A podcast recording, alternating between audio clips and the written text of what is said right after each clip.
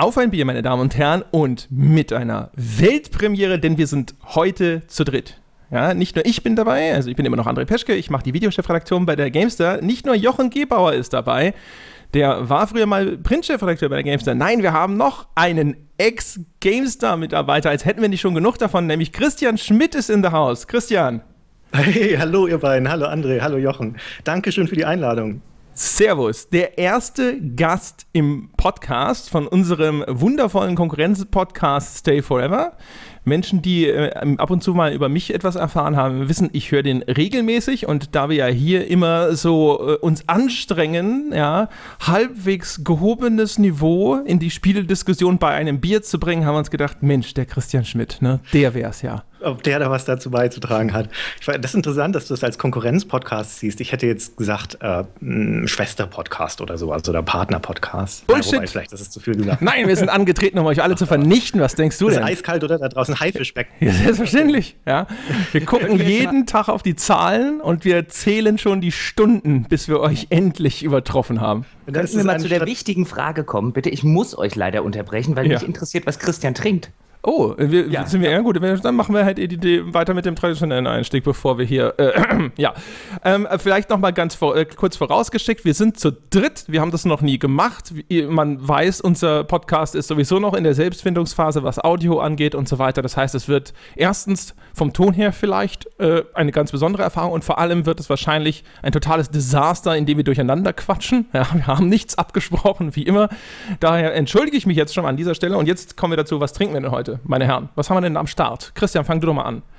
Ja, gerne. Ich hatte mir eigentlich ein ganz normales Tegernseher herausgestellt und war dann aber heute nochmal im Supermarkt meines Vertrauens in Hamburg und habe da im Vorbeigehen gesehen, dass der 50-jähriges Jubiläum gefeiert hat. Und ähm, zu diesem Anlass hatte sich von der Holsten Brauerei tatsächlich ein eigenes Bier abfüllen lassen.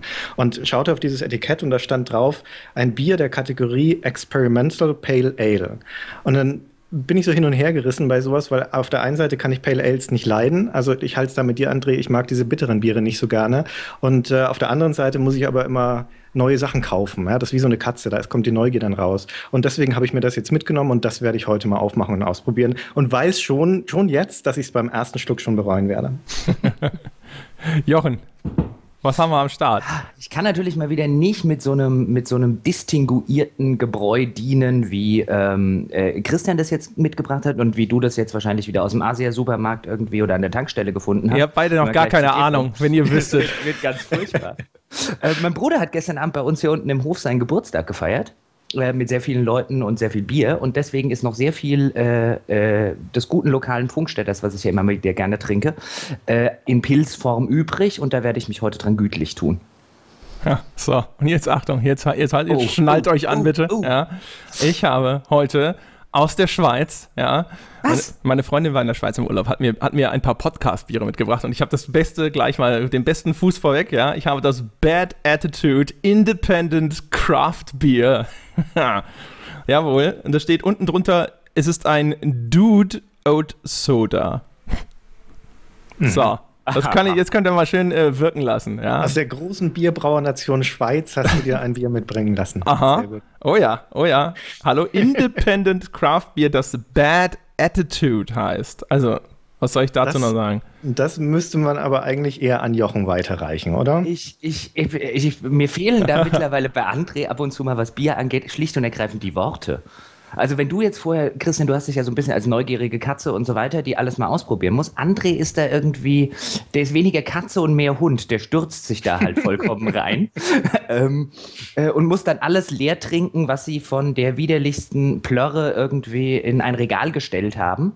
Und äh, ja, mir fehlen dann so ein bisschen die Worte. Er wird jetzt einen Schluck davon trinken und dann wird er sagen, das sei schrecklich. Das kann durchaus passieren. Das wäre nicht das erste Mal. Das erinnert mich an die Anekdote. Der Alexander Beck, der bei mir in der Medienproduktion arbeitet, der hat einen Golden Retriever.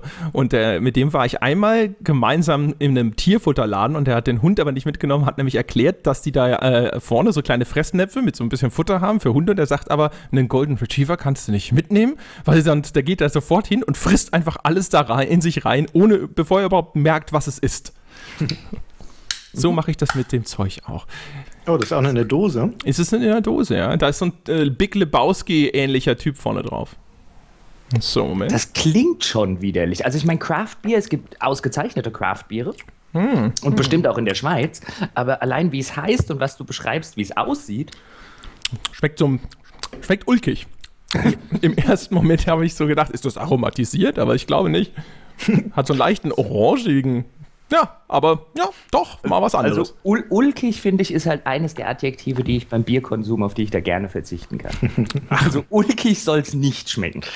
Mal meins auch, das hat so einen hm? schönen Bügelverschluss zumindest. Wow. Boah, das war gut. Oh. Das brauchen wir öfter. Da merkt man den Podcast-Profi hier.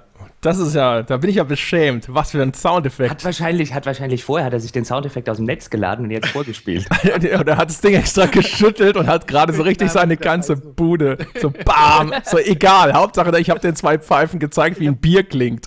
Ich habe das zehn Minuten lang geschüttelt, das Ding. Damit das so klingt. Echt so, wie so Schuhmacher nach dem Sieg in der Formel 1. okay, jetzt ist natürlich die Frage, wie ist es? Ähm, es ist nicht so schlimm, wie ich erwartet hatte. Es ist ein bisschen milder, als ich das so von den Pale Ales kenne. Ähm, ganz süffig, trinkt sich ganz gut. Also wie Merkel quasi. Das wäre ja berechenbar. Also besser als erwartet, ein bisschen milder, als man gedacht hat, ähm, aber braucht man trotzdem nicht wieder, oder? Insgesamt süffig, genau. Ja. Sehr gut. Müssen wir von Jochen eigentlich jetzt noch was abwarten? Hast du da? Äh, nee, also nee, ich, du hast nur so Standard ich einfach ne? ein, ein gutes, herbes, äh, äh, lokales Pilz. Da ja. muss man gar keine großen... Äh, da muss man keine großen Worte machen? Nein, das muss man einfach nur leer trinken. Leer. Alles klar. Das ist nicht dafür gemacht, dass man dazu redet. Einfach nur. Okay, meine Herren, wir sind hier. Ja, wir haben äh, vorher uns überlegt, wir sprechen über den Gesamtkosmos äh, Piranha Bytes äh, inklusive Gothic und so weiter. Die haben ein neues Spiel angekündigt namens Elex, ein Science Fantasy Open World Rollenspiel. Ich glaube, viel mehr ist darüber noch nicht bekannt. Und dann habe ich mir gedacht, hervorragend, wir haben einen aktuellen Aufhänger. Aber wir können hauptsächlich über ganz uralte Spiele sprechen und das ist ja bekanntlich sozusagen dann vor der Haustür von Christian. Mhm. Und äh, unsere, wir haben ja den Stay Forever Podcast jetzt seit vier Jahren und eine der am meisten gewünschten Spieleserien, über die wir bisher noch nicht gesprochen haben, ist Gothic. Ähm, eigentlich nur übertroffen von der Nordland-Trilogie. Und Gunnar und ich schieben das vor uns her, weil es halt eine Menge nochmal Spiel- und Rechercheaufwand ist, gerade wenn das mehrteilige Serien sind. Aber irgendwann werden wir mit Sicherheit drüber sprechen. Haben wir aber bisher noch nicht, deswegen ist das jetzt auch für mich eine Premiere, da mit euch drüber zu sprechen. Ja, siehst du, hier, hier kriegen deine Zuhörer, was sie wollen. Hervorragend. ja, das ist strategisch geschickt von euch. Ja, ne? Dann kommen die ganzen Stay Forever-Hörer, von denen es ja nun viel, viel, viel, viel, viel mehr gibt als auf ein Bierhörer, dann alle zu euch rüber. Richtig, ja. Ah, was wir, wir sind keine Konkurrenten. Mhm, ja. Mm, yeah. Was wir an Qualität nicht aufbieten können, machen wir durch Gerissenheit wett. Hervorragend. Ich äh, würde mal ganz kurz äh, einfach mal die Debatte eröffnen. Ich fasse mal vielleicht ganz kurz zusammen. Die Menschen da draußen, die wissen ja wahrscheinlich, wer Piranha Bytes ist und was Gothic ist. Ja, also Gothic ist sozusagen eine vielleicht sogar die deutsche Rollenspielserie. Es ist äh, sehr früh schon, haben die Open World Rollenspiele gemacht. Das war, als sie, glaube ich, 2001 Gothic rausgebracht haben, durchaus noch eine ziemliche Leistung. Die sind, das ist mein Gefühl, da können wir gerne drüber sprechen, äh, für mein Gefühl ziemlich abgehalftert, die Jungs von Piranha Bytes. Das waren mal deutsche Vorzeigeentwickler sozusagen auch wenn ihre Spiele bei Release meistens in einem relativ erbärmlichen Zustand waren, insbesondere Gothic 3, das da so eine Sonderstellung einnimmt, weil es sozusagen der Scheideweg war für Piranha Bytes. Da hatte dann ihre Community auch die Schnauze voll von der äh, Qualität und äh, danach sind sie dann unter Koch Media dazu übergegangen, diese Risen-Serie zu machen. Auch da haben sie es zu drei Teilen gebracht. Die war dann deutlich besser im Polish, aber ähm, sag ich mal, erheblich beliebiger vielleicht äh, in ihrem Inhalt. Da kann man drüber streiten, was da jetzt besser war. Und jetzt eben Elex, da wechseln sie wieder den Publisher und äh, gehen zu Nordic Games. Das war, hat erstmal ein paar Leute irritiert, weil Nordic Games so ein bisschen als der Nachlassverwalter von Joe Wood gilt. Die haben viele alte Joe Wood-Lizenzen aufgekauft und außerdem weiß man, Piranha Bytes hat inzwischen seine Gothic-Lizenz wieder, könnte also vielleicht ein Gothic machen, tut das aber nicht. Stattdessen also Science Fantasy. sehr merkwürdig. Vielleicht fangen wir mal ganz vorne an. Und ich stelle mal die Frage. Kurz, ja. Darf ich kurz dazwischen fragen, André, sorry, weil mich interessieren würde, wie du zu dem Urteil kommst, dass die abgehalftert sind, Piranha Bytes. Das ist, ist ja doch ein starkes Wort. Ja, super. Wollen wir, wollen wir an der Stelle einsteigen?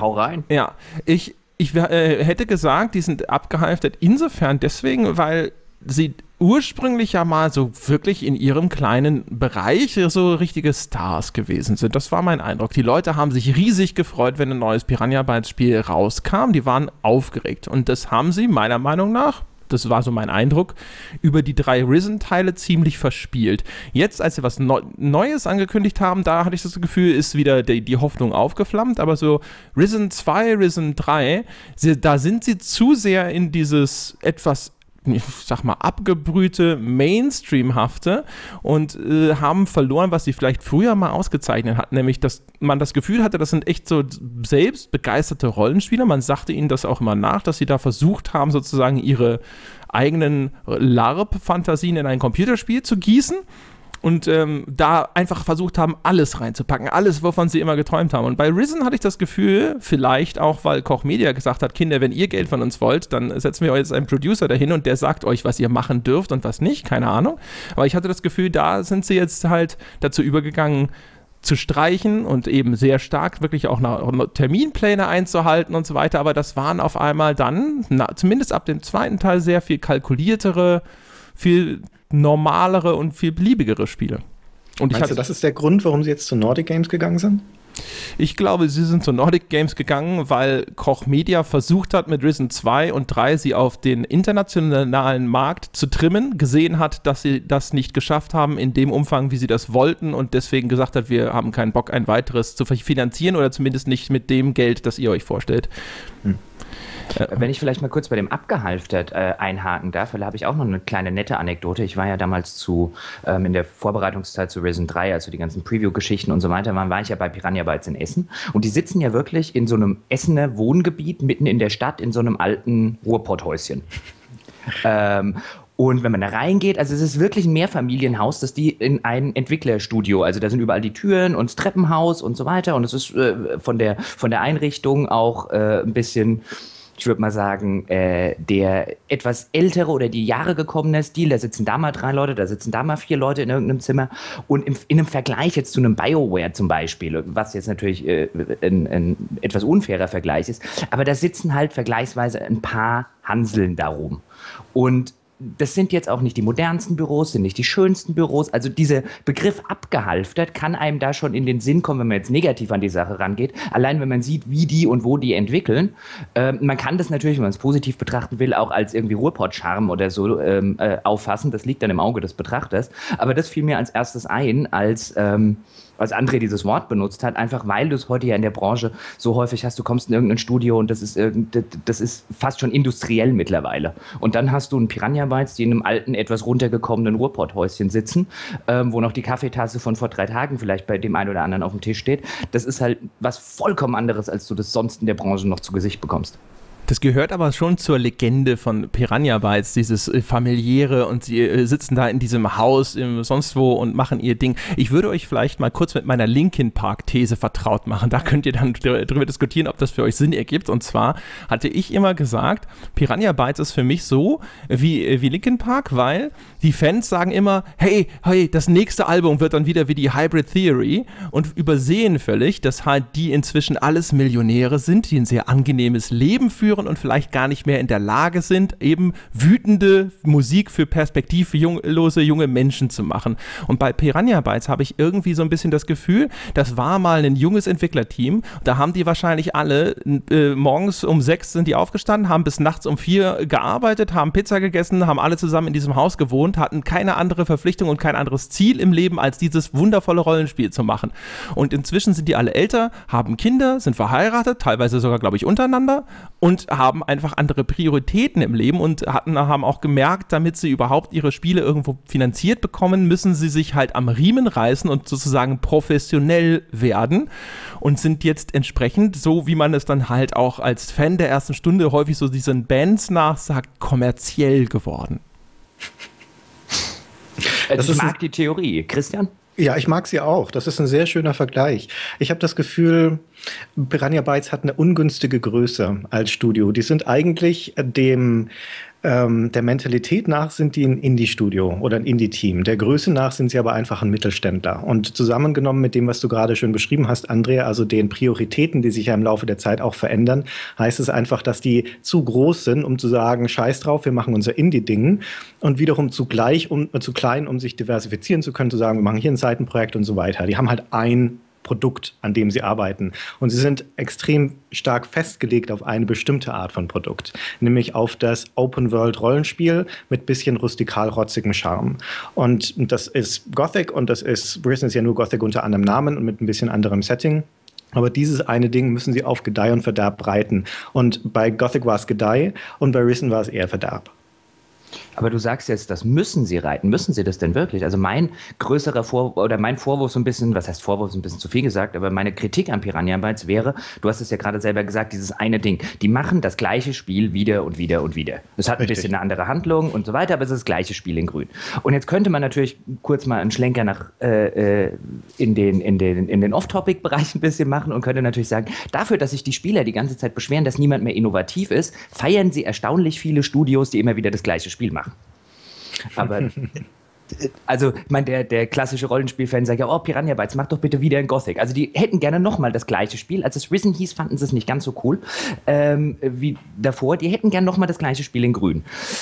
Ähm, und ich glaube, das ist so ein bisschen was, was Piranha. Ich meine, wie lange kannst du denn immer wieder das gleiche Spiel machen, ohne dass du selber irgendwann wahrscheinlich abends ähm, auf der Couch sitzt oder bei einem Bier mit irgendjemand zusammensitzt und einfach sagst, ich hab nichts, ich bin leer was diese Sorte Spiel angeht. Ich habe nichts mehr. Deswegen hüpfen sie jetzt vielleicht auch in so ein, in so ein Sci-Fi-Fantasy-Setting, einfach weil sie sagen, wie, wie oft wissen den rustikal-rotzigen Charme und den gleichen Witz nochmal erzählen. Also die sind für mich so ein bisschen geworden wie der alte, wie der, wie der ein bisschen peinliche Onkel, der auf jedem Familiengeburtstag den gleichen versauten Witz erzählt.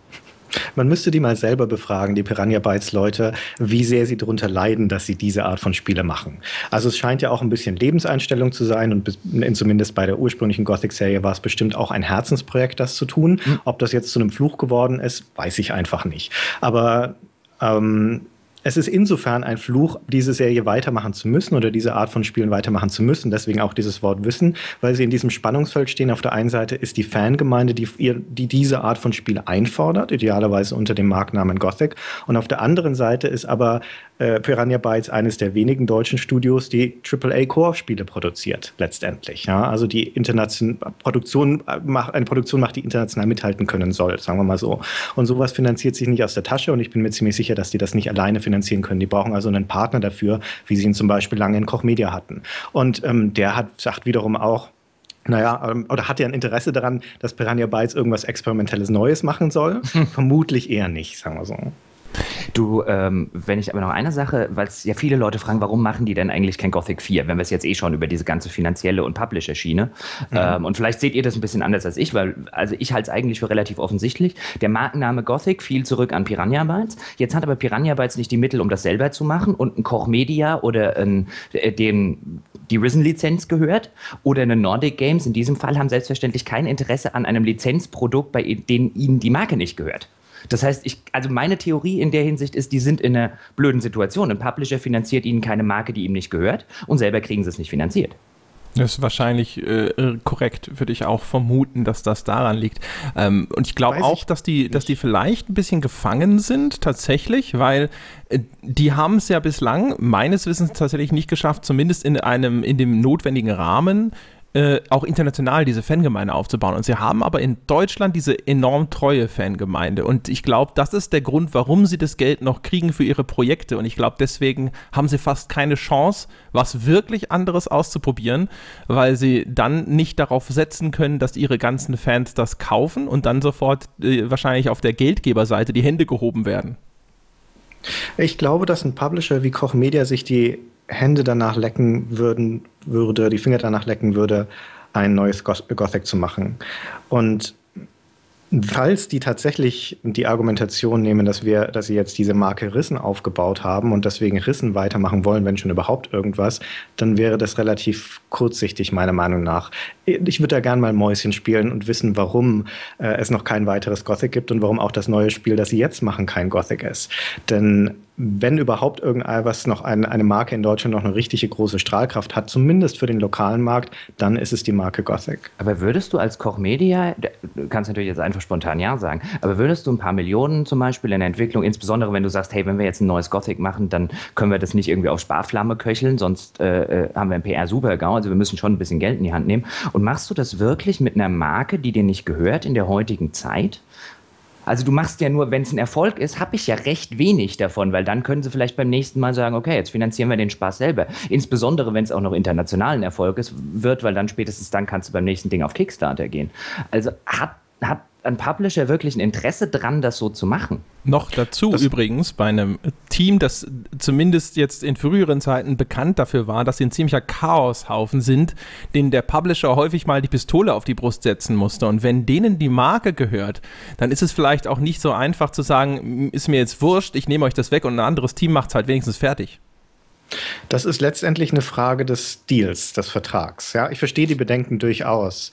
Aber Koch Media ist seiner Genetik nach, zumindest aus der Vergangenheit betrachtet, ein Publisher.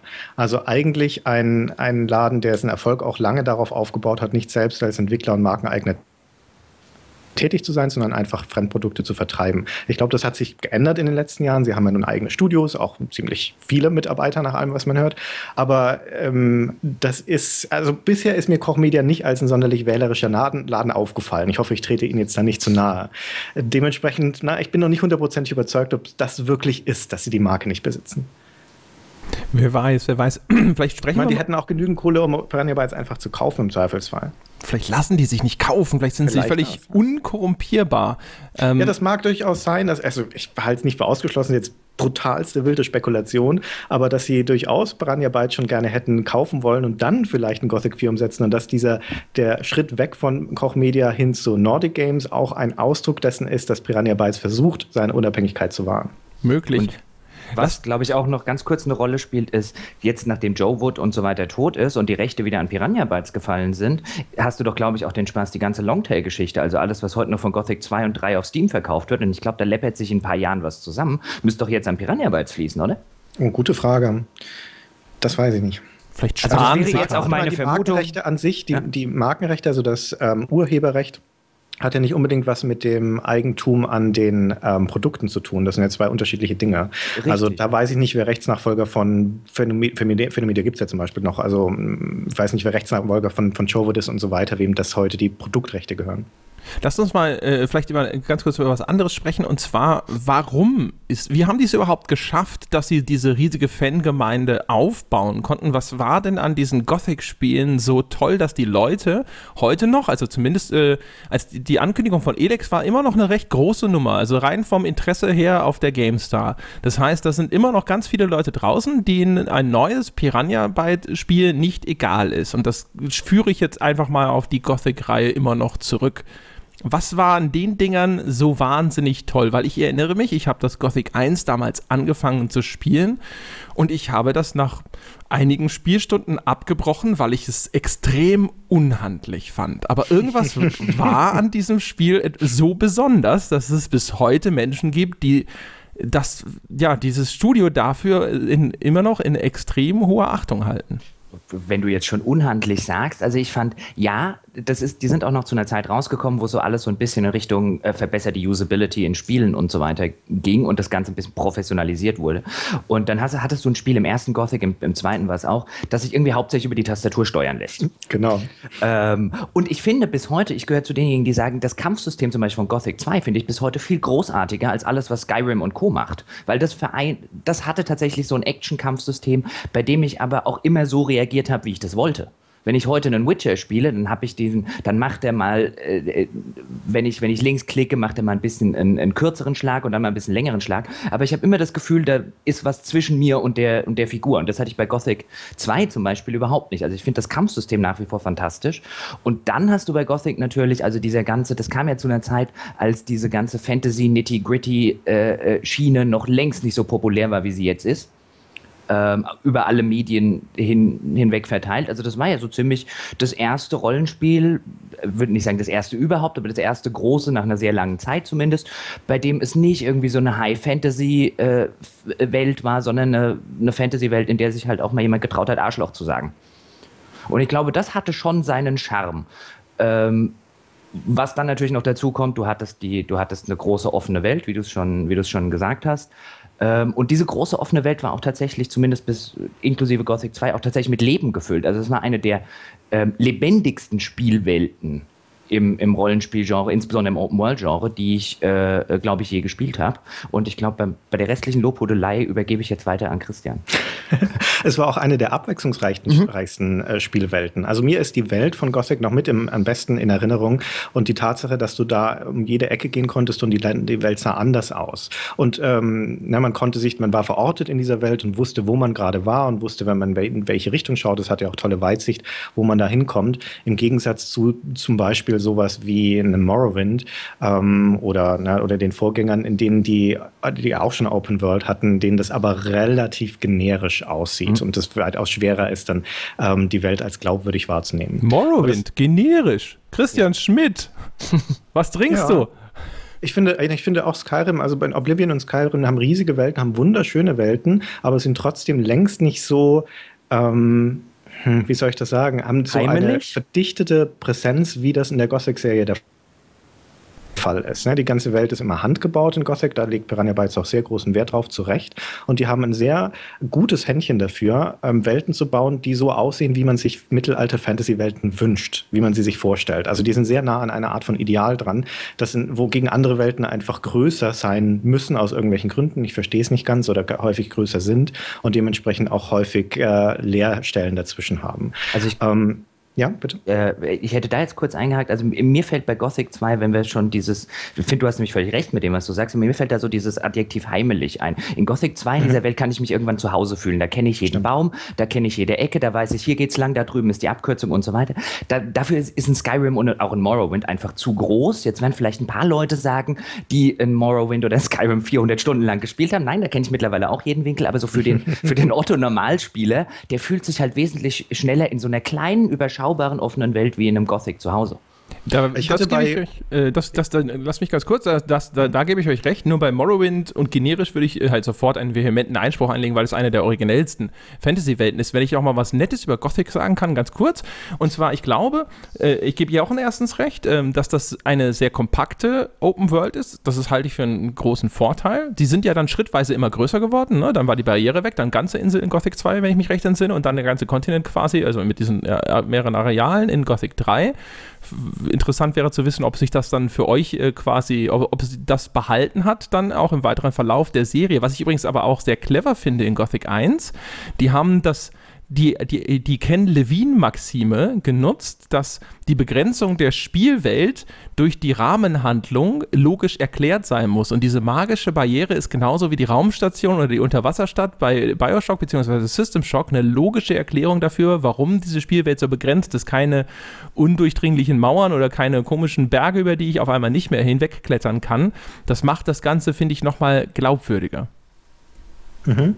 Um noch schnell was zur, zur Welt hinzuzufügen und auch nochmal in Abgrenzung zu Morrowind. Also die Originalität will ich Morrowind nicht absprechen, aber es ist halt auch der Technik geschuldet, zum Beispiel, dass wenn du ein Haus betrittst, ein Ladebildschirm kommt und dann bist du in, dieser neuen, in diesem neuen Areal drin, dem Haus und genauso mit einem Dungeon. Und die Dungeons sehen ja leider in den Elder Scrolls-Spielen immer sehr, sehr ähnlich aus, weil sie halt aus Versatzstücken gebaut sind.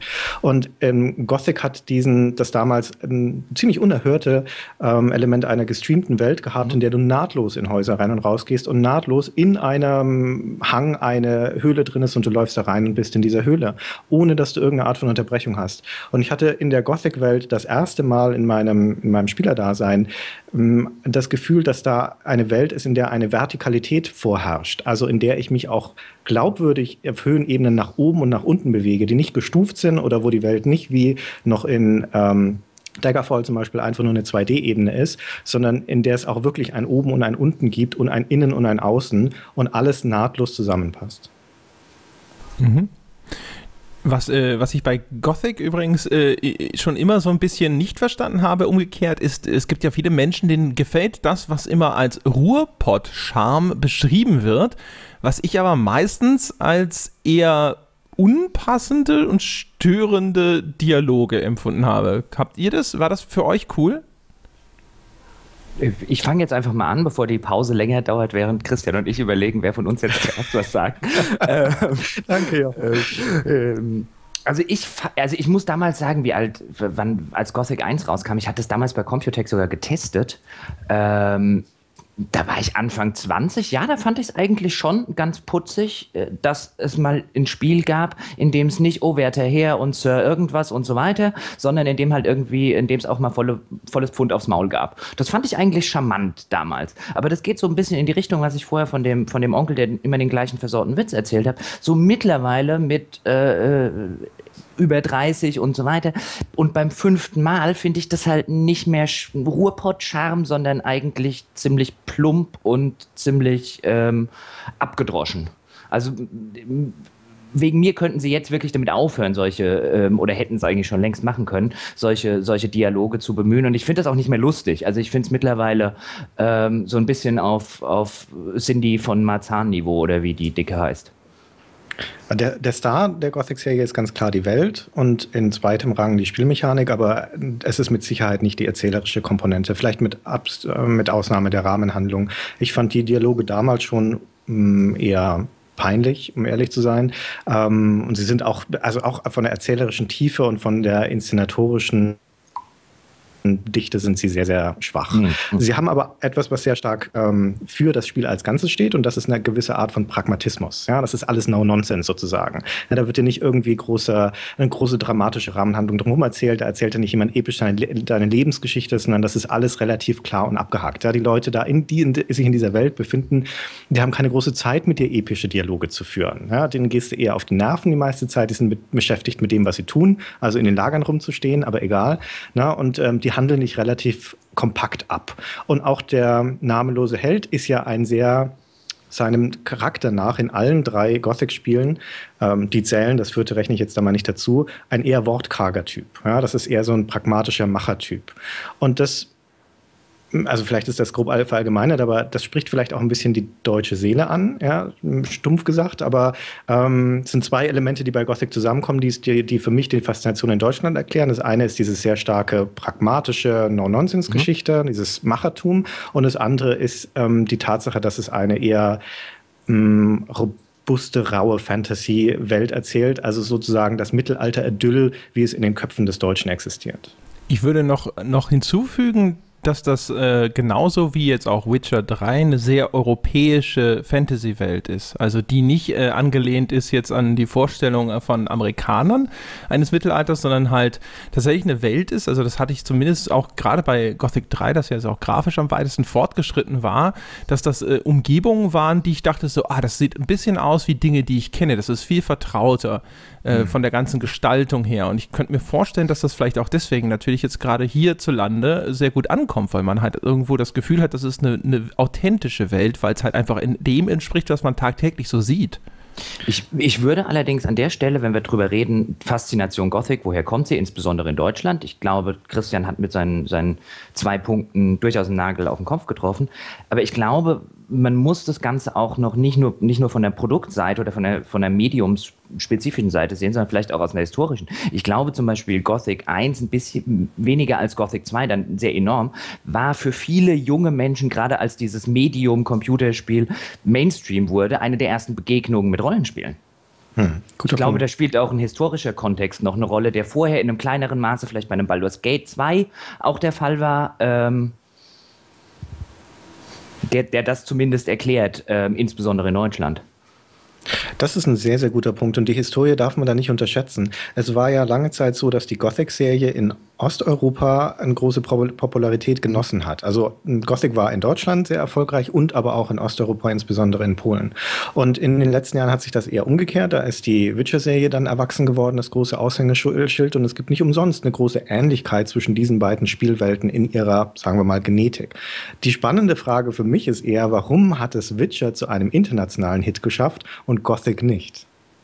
Vermutlich, weil das äh, Team bei CD Projekt von Anfang an, glaube ich, den Willen hatte, dieses gro diesen großen ja. internationalen Hit zu machen. Entsprechend gewachsen ist sich auch, äh, ne? also die Teamgröße ist gestiegen. Man hat auch immer darauf geachtet, dass man eben diesen internationalen Markt bedienen will. Und ich glaube, dass Piranha Bytes eben weiter ihr Ding machen wollte.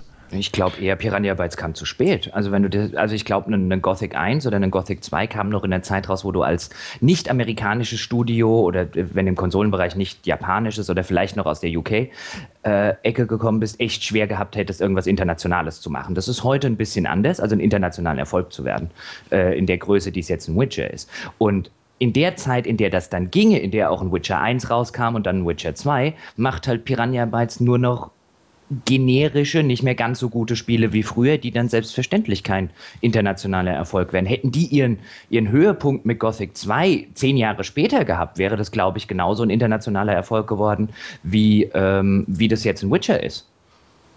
Da bin ich mir nicht so sicher. Also ich teile da durchaus Andres Einschätzung, dass CD Projekt von Anfang an den Willen dazu hatte, das groß zu machen und auch die Zeit und das Geld zu investieren, die dafür notwendig sind, über mehrere Spiele hinweg.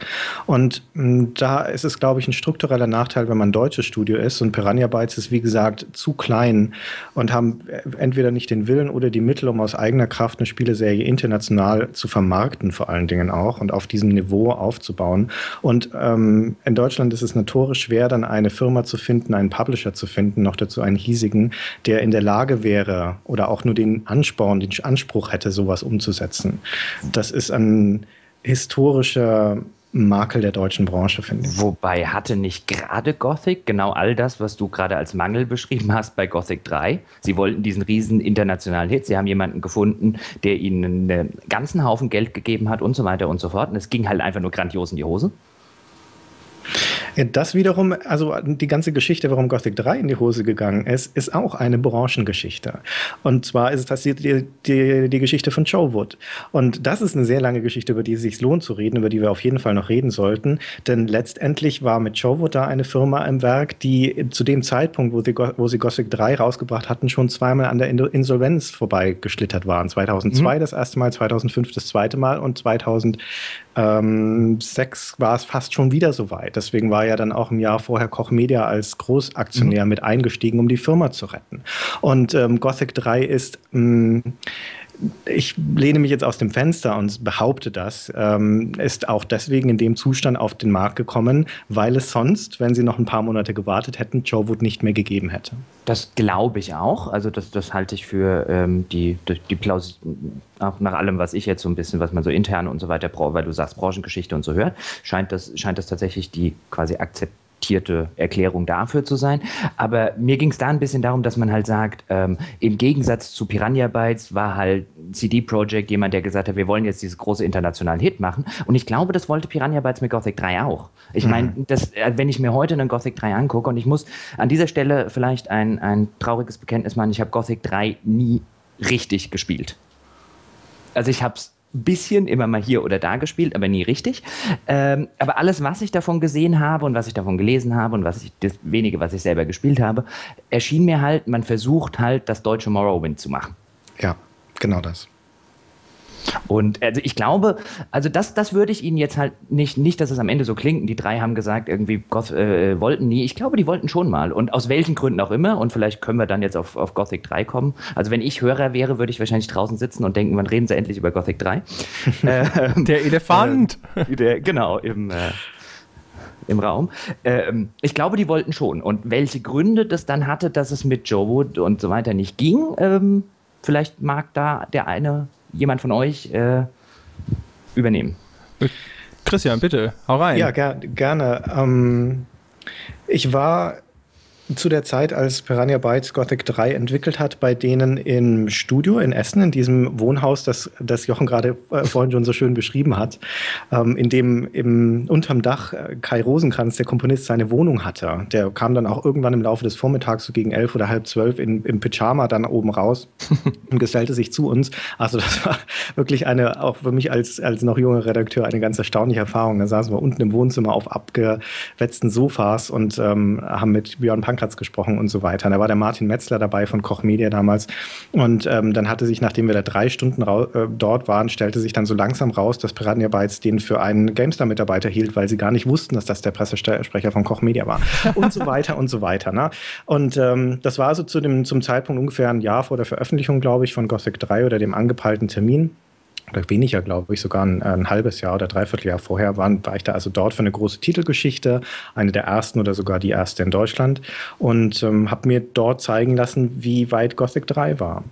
Und das, was die zu dem Zeitpunkt hatten, war ein großer Teil der Spielwelt und einzelne Systeme, also so Fragmente der Story, das Kampfsystem im Wesentlichen ja den Vorgängern entlehnt und ähm, kein zusammenhängendes Produkt. Also kein, wie man heutzutage sagen würde, Vert Vertical Slice, also ein Ausschnitt aus dem Spiel, in dem alle Systeme funktionieren und das auf finales Niveau poliert ist. Wir waren im Star Citizen-Stadium Ihres Projekts. Ja, so, ja, sehr, sehr gut, sozusagen, sowas in dem, in dem Dreh. Also ich war, fuhr damals wieder zurück in die Redaktion und war erschüttert. Ähm, als Redakteur hat man ja auch nur selten tiefe Einblicke in die Art und Weise, wie Spiele entwickelt werden. Und mir kam das nicht normal vor, um ehrlich zu sein. Mhm. mir fehlte aber ein bisschen der Vergleichsmaßstab. Und ähm, ich dachte aber, also der gesunde Menschenverstand sagte damals schon, das wird sehr schwierig, das in den Monaten, die denen noch bleiben, dann zu einem, zu einem Spiel zusammenzubauen, das funktioniert. Ich erzähle das deswegen, weil es durchaus auch mit der, die, der Zustand, in dem Gothic 3 dann auf den Markt kam, durchaus auch mit Piranha Bytes zusammenhängt. Also nicht nur mit Showwood, obwohl das Sicherheit Sicherheit, mit Sicherheit eine Art Perfect Storm war, im ungünstigsten ähm, und in der ungünstigsten Prämisse, nämlich dass da zwei Unternehmen zusammenkamen, die beide ihre Probleme hatten. Piranha Bytes offensichtlich mit der Selbstorganisation und äh, Joe Wood hatte da entweder und Koch Media hatten entweder nicht genügend den Daumen drauf oder ähm, kümmerten sich aus irgendwelchen Gründen nicht darum. Auf jeden Fall war das also da in einem Zustand, in dem es ähm, sehr, sehr roh war. Und das wurde dann auch noch verschoben, die Entwicklung und so weiter. Aber letztendlich die Tatsache, dass es dann in dem Zustand auf den Markt kam, nämlich sehr verbuggt, an vielen Stellen auch noch nicht vollständig gefüllt, eine sehr große Welt, der man anmerkte, dass in, einen Teil, in einigen Teilen einfach nichts Vernünftiges los war. Ähm, das hat, wie gesagt, meiner Meinung nach damit zu tun, dass Joe das Geld ausgegangen ist.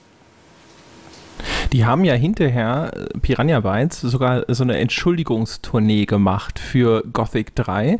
Ich erinnere mich, dass die auf dem Quo Vadis, auf der deutschen Entwicklerkonferenz, einen Vortrag gehalten haben so eine, und haben dann ein Postmortem, nennt man das, gemacht, also so einen Rückblick auf die Entwicklungsgeschichte und haben da eigentlich, das muss man ihnen auch durchaus, finde ich, äh, zugute halten, fast die gesamte Verantwortung selbst übernommen. Also sie haben sich nicht hingestellt, wie das gerne viele andere Entwickler tun und sagen, ja, der Publisher, ne, die, die haben uns da diese Deadline gesetzt und wir haben ja gesagt, das braucht noch äh, sechs Monate, dann wäre es perfekt gewesen oder sonst irgendwas, sondern sie haben sich wirklich hingestellt und haben dort erklärt, was sie alles falsch gemacht haben und warum das in diesem desolaten Zustand rausgekommen ist. Das Ulkigste, was mir in Erinnerung geblieben ist, ist, dass sie erzählt haben, dass halt ein Teil ihrer Projektorganisation über Post-its funktioniert hat. Ja? über Post-its, die dann an Rechnern und an, an Wänden hingen und äh, dass sie das dann tatsächlich äh, festgestellt haben, dass das für ein Projekt dieser Größe nicht mehr die adäquate Organisationsmethode ist. Äh, was, was ich mich allerdings frage, also jetzt kann ich ja mal jemanden tatsächlich zu dem Thema befragen, der damals live dabei war, weil ähm, als Gothic 3 rauskam, war ich äh, mitten, in meinem, mitten in meinem Studium und ich habe so, glaube ich, damals so ein bisschen was nebenbei für die PC Powerplay gemacht. Übrigens, interessante Anekdote am Rande, ich glaube immer noch, dass, die, dass der ehrliche Test der PC Powerplay ihr ziemlich das Genick gebrochen hat. Ähm, oder was heißt der ehrliche Test? Das klingt jetzt, als wäre eine andere. Hast du ihn geschrieben? Kritische. Nein, um Gottes Willen. Also ich war damals, ich war damals, ich habe das auch im Vorfeld nicht so sehr verfolgt. Ich hatte wenig Zeit, irgendwie auch noch dauernd Spielezeitungen und so weiter zu lesen. Ähm, ich habe halt, wie gesagt, nur ein bisschen was am Rande gemacht, mir das Studium zu finanzieren. Und dann kam dieses riesen Bug-Desaster, das es zumindest damals in der, für einen Außenstehenden äh, war in der, in der Außenwirkung. Ähm, und überall hat das Ding trotz, also in der deutschen Presse, mit Ausnahme der PC Powerplay damals, ähm, Jubelwertungen gekriegt. Und wenn jetzt Christian ja auch schildert, es kam ihm schon nicht koscher vor, vor Release. Wie ist denn das damals passiert? War das irgendwie so ein, das kann nicht so schlecht sein, wie wir gerade denken und man, man redet sich was schön oder? Ich zögere den Höhepunkt hinaus, ja, indem Christian das beantwortet und springe kurz rein und sage nämlich, ich, ich, ich habe, ich, ich sitze im gleichen Boot, denn, äh, oder vielleicht sogar noch schlimmer. Also eben mein Magazin, Krawall damals, hat das Spiel nämlich auch relativ hoch bewertet. Ich glaube, wir haben auch so eine also eine relativ ordentliche 80 gegeben, 84, 85, irgendwas in der Größenordnung. Und bei uns und, und sogar noch deutlich später, als da draußen der Shitstorm, wie man heute sagt, schon im Gange war. Und mein Redakteur damals, der das getestet hat, der Björn Schick, der übrigens ein wirklich, wirklich, wirklich fantastischer, kompetenter Mensch war, dem ich auch bis heute sehr, sehr vertraue, was das angeht, der hat das getestet, hat gesagt, jawohl, das Ding ist wirklich buggy, aber es ist trotzdem so gut und ich würde ihm gerne trotzdem diese Wertung geben und in dem Kontext muss ich sagen, wenn das Ding halt so super ist und dann und, und die Fehler das nicht zu dem Grad beeinträchtigen, dass es halt jetzt überhaupt keinen Spaß macht. Ich habe diese ganze Wildschwein-Geschichte zum Beispiel, also Wildschweine waren am Anfang so stark in Gothic 3, dass so eine mhm. Rotte Wildschweine dich total chancenlos niedergemacht hat. Ja, das habe ich selber miterlebt beim Spielen. Aber der Björn sagte halt damals, hey, da kommst da über diesen, diesen Schwierigkeitsgrad Berg kommt man darüber hinweg und die Welt ist so cool und das Spiel ist so cool und es funktionierte auf unserem Rechner auch, sage ich mal, vielleicht besser als anderswo, ja, und deswegen geben wir trotzdem diese Wertung. Das ist übrigens was, was ich später selber gemacht habe bei Vampire Bloodlines, was auch einige echt harte Bugs hatte, am Anfang sogar einen kompletten Plot-Stopper, Game-Stopper-Bug, mhm. ja. wo man eine, eine Spieldatei äh, editieren musste, damit man weiterkam. Und das war aber trotzdem so fantastisch, dass ich auch dem dann eine hohe Wertung gegeben habe. Also das ist aus meiner Perspektive, ich habe es dann selber nicht so weit gespielt, dass ich eine eigene konkrete Meinung dazu hätte. Aber das war der Eindruck damals, zumindest in unserer Redaktion, dass das Ding trotzdem so gut war, dass es diese Wertung verdient hatte. Okay, jetzt schauen alle, alle Blicke auf mich gerichtet. Trommelwirbel. Wir haben damals bei der GameStar eine Phantomwertung gegeben. Das war auch eine einmalige Geschichte. Wir haben gesagt, wenn das Spiel jetzt perfekt wäre und wir uns die ganzen Bugs wegdenken, dann wäre das eine 89. Da aber die Bugs und Probleme drin sind, haben wir, ich glaube, eine 84 oder 85 de facto vergeben. Und daneben stand diese leicht transparent dargestellte Idealwertung, die wir dann also prognostiziert haben, sozusagen im gepatchten Zustand. Das ähm, hat den Lesern gar nicht gut gefallen. Das hat ihnen auch nicht, es hat ihnen noch dazu gar nicht gut gefallen, dass dann, da waren mehrere Meinungskasten in diesem Artikel, Meinungskästen im Artikel, einer war von mir und die Überschrift von dem Meinungskasten war, hätte so nicht im Laden stehen dürfen. Das mhm. hat den Leuten natürlich auch nicht gut gefallen im Zusammenhang mit einer 84-Prozent-Wertung. Mhm. Ne? Und ähm, dennoch, dennoch ähm, waren wir damals, also das wurde, hatten, wurde in der Redaktion von drei Leuten getestet, das war keine Einzelmeinung, sondern es war eine Konsensmeinung, waren wir der Meinung, dass das Spiel unterm Strich ein sehr gutes Spiel ist, das viel Spaß macht. Und was wir vergeben, sind ja letztendlich Spielspaßwertungen und keine Technikwertungen. Und mh, das kam durch, mh, sagen wir mal so, zum einen, weil es die Genetik von Gothic durchaus enthalten hat, vor allem in der Welt, aber durchaus auch in dem, der ganzen Mentalität von denen, die sich da ausdrückt in der Story Story und so weiter. Und äh, zum anderen auch, und das ist so ein bisschen inhärenter Vorteil der Gothic-Spiele, nachdem das kantige Welten sind, in denen das, das Imperfekte sozusagen mit zur Welt gehört, strahlt das auch auf die Art des Spiels aus. Der typische Gothic-Spieler ist ähm, Schmerz befreiter und schmerzresistenter, würde ich mal von mir selbst prognostizieren, weil ich bin ein Gothic-Fan, als, als andere. Und ich erwarte von dem Gothic nicht unbedingt eine perfekte Spielerfahrung, sondern halt eine bestimmte Spielerfahrung. Und mhm. diese, die hat Gothic 3 ermöglicht, trotz der ganzen Quälerei mit den Bugs. Und es war eine Quälerei. Ja? Das Spiel ist häufig abgestürzt, hat auch gerne mal den Speicherstand ähm, gelöscht bei der Gelegenheit, hatte absurdeste Bugs und war auch unter einem, einem Story-Aspekt einfach nur Hanebüchen. Aber trotzdem, trotzdem, wenn man sich da durchbewegt hat und eine Gothic-Spielerfahrung erhofft hat, hat man sie bekommen. Und ähm, deswegen diese hohe Wertung, die dann äh, die Spielerschaft gespaltet hat. Das hat ja auch für einen großen, großen Diskurs dann gesorgt innerhalb der Community. Nicht nur die Wertung, sondern überhaupt der Zustand des Spiels. Also de facto gab es drei Skandale sozusagen oder drei große Themen rund um das Spiel. Das erste, warum konnte es so verbuggt rauskommen? Das zweite, warum wurde es so bewertet, wie es bewertet wurde mhm. von vielen Spielmagazinen? Und das dritte war die Frage, so, wer macht es denn jetzt eigentlich gut? Ja, wer macht es denn jetzt heile, das Spiel? Das ist nochmal eine Geschichte, über die wir gleich noch reden müssen. Das ist, ich, wie gesagt, ich, mich hat das schon immer interessiert und ich finde es ganz spannend, dass ihr beide ähm, quasi dasselbe sagt ähm, für, die, für die hohe Wertung. Ähm, ihr sagt ja eigentlich beide, das Spiel war gut genug. Es war offensichtlich durch den Zustand, in dem es rausgekommen ist damals und durch die vielen Bugs in den Augen der Spieler und der Käufer trotzdem diese 84 nicht, nicht wert, die ihr, glaube ich, dann beide gegeben habt. Ähm, oder die GameStar und äh, äh Krawall gegeben hat. In der also was also war es eher so eine, ähm, war es weniger so ein, wir haben uns damals geirrt, was die Qualität des Spiels anging, sondern mehr so ein, wir haben vielleicht ein bisschen unterschätzt, wie sehr die Leute so eine hohe Wertung hassen würden. Vielleicht Auf haben wir auch äh, tatsächlich nicht, nicht wirklich genau gesehen die, das totale Ausmaß der Bugs, denn das Problem, zumindest bei Krawall, war natürlich, wir, wir, wir konnten nicht ein Spiel jetzt auf fünf oder zehn oder wie vielen Rechnern auch immer mit unterschiedlichen Konfigurationen ausprobieren. Wir haben das auf dem Rechner getestet, auf dem der Tester gespielt hat. Und bei dem äh, Björn, der das getestet hat, der hat mir da die Bugs gezeigt, die bei ihm aufgetreten sind. Und zum Beispiel so einen katastrophalen Bug, dass dann der Spielstand kaputt gegangen wäre, hatten wir nicht. Wir hatten auch, dass das abgestürzt ist. Ich erinnere mich noch sehr genau daran, dass wir eine Szene hatten, wo er ans Wasser, ans Meer gelaufen ist und auf einmal äh, klippte die ganze Spielwelt, ja. Ist auch einmal aus der Welt herausgefallen, also auch so ein typischer äh, No-Clip-Bug, wo auf einmal eine, eine, feste Begrenzung nicht vorhanden ist und dann fällt man quasi aus dieser Level-Begrenzung heraus und sieht die Welt von unten und denkt sich, oh shit, jetzt ist wohl Laden angesagt, ja. Und dann gab es diese ganzen Balance-Geschichten, ne, wie diese Wildschweine.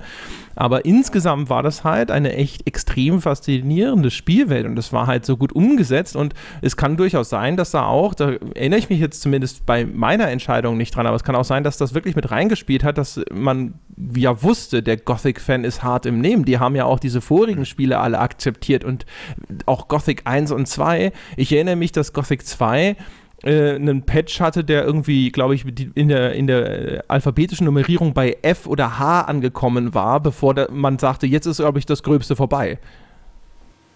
Also um auf äh, deine Frage nochmal direkt mhm. zu antworten, Jochen, ja, wir haben auf jeden Fall unterschätzt, wie die Community darauf reagiert hat.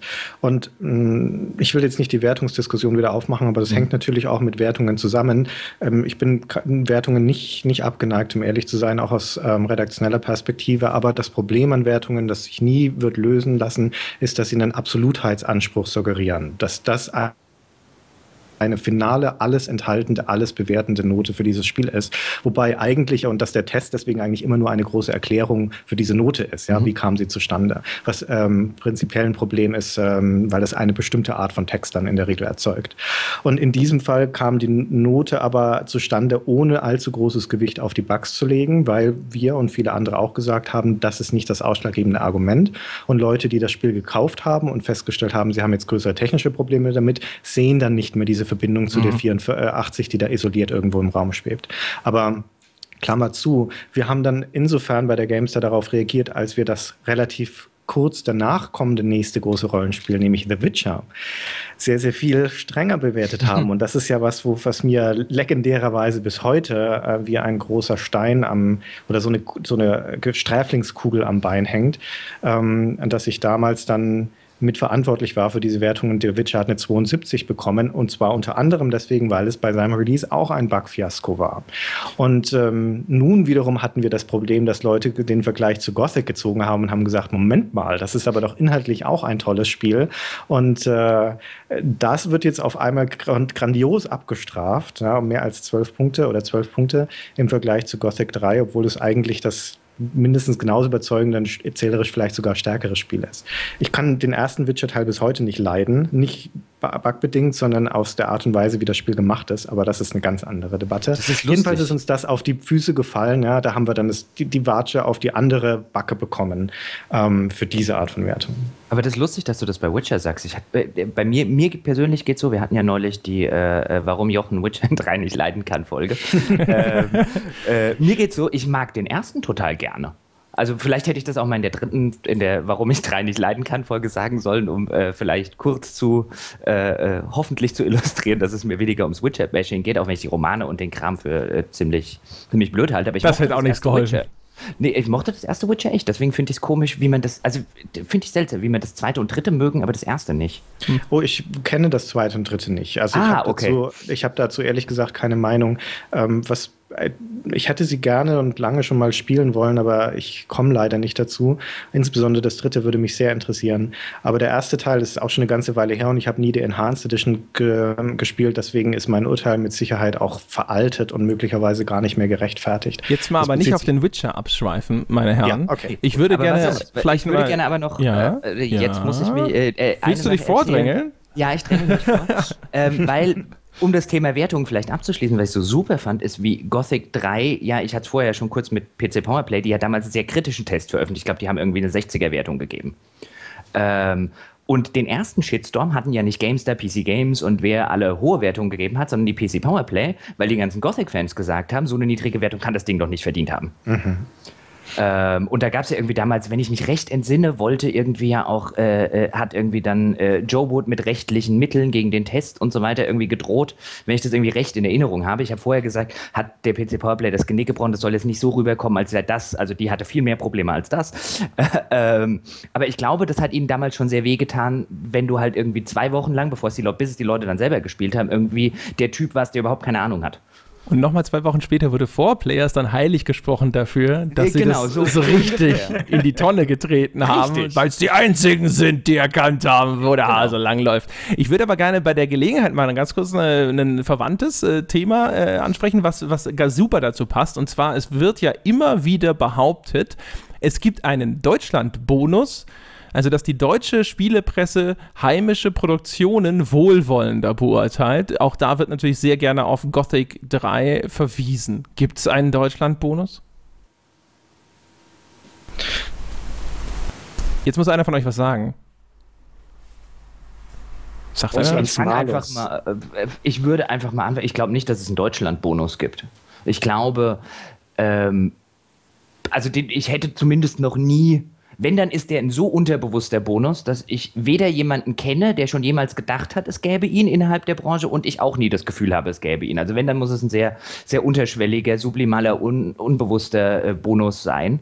Ähm, ich glaube eher, dass die Spiele, bei denen man denkt, sie hätten diesen Deutschland-Bonus, äh, aus anderem Grund vielleicht, äh, einen Fall hatten wir jetzt gerade mit Gothic 3, aus anderem Grund vielleicht die in Anführungszeichen, sage ich jetzt mal, falsche oder politisch nicht geschickte und so weiter Wertung bekommen haben. Und dass es dann so aussieht, wenn man sich da ein paar von den Fällen, so viele sind es ja nicht, bei denen immer dieser Deutschland-Bonus genannt wird, ähm, äh, dass man sich den dann rauspicken kann und natürlich auf die Idee kommen kann, dann noch eine Verschwörung drüber, äh, eine Verschwörungstheorie zu, drumherum zu stricken, ah, die Spielepresse vergibt ja einen Deutschland-Bonus.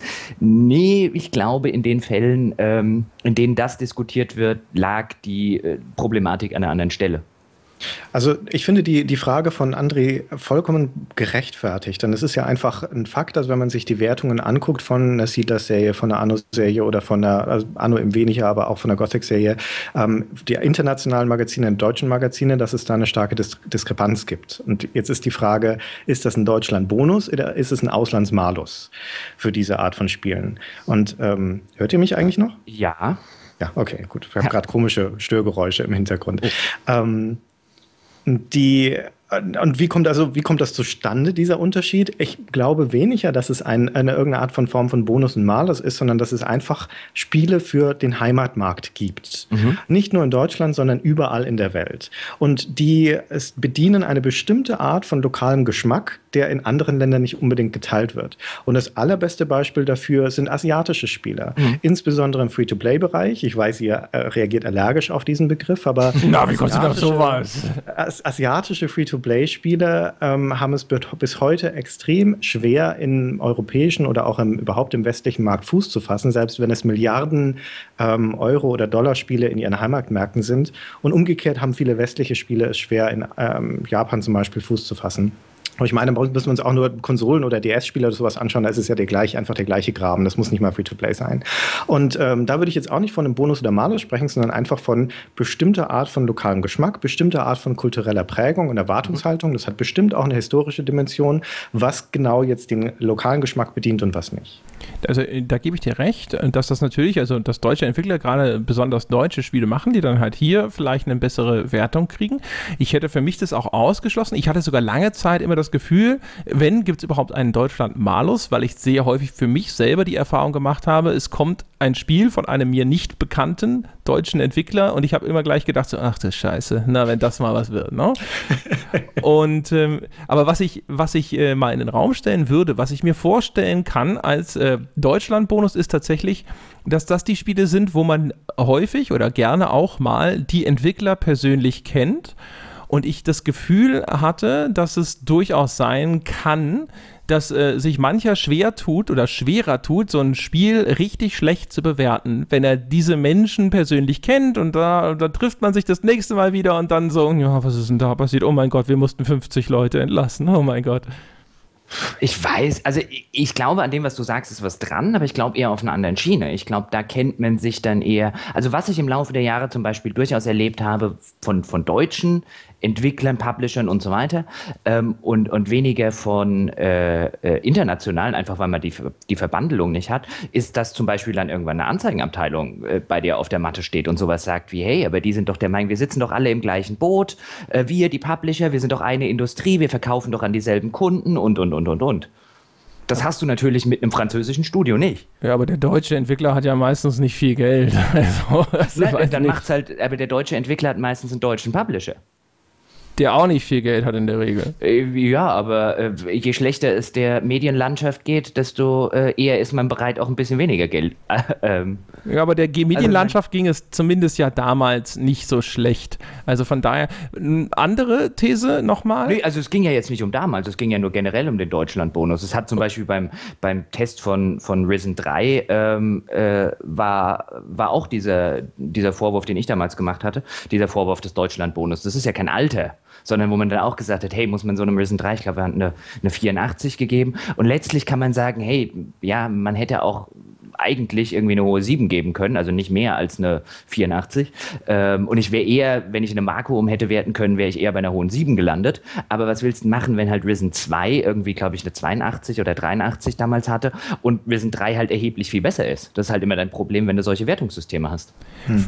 Ganz kurz. Also ich habe es ja. durchaus auch erlebt in meiner Zeit, dass äh, Entwickler die Kumpelkarte gezogen haben und dass, dann, dass du dann einen Entwickler am Telefon hast, der mit dir über die Wertung reden möchte.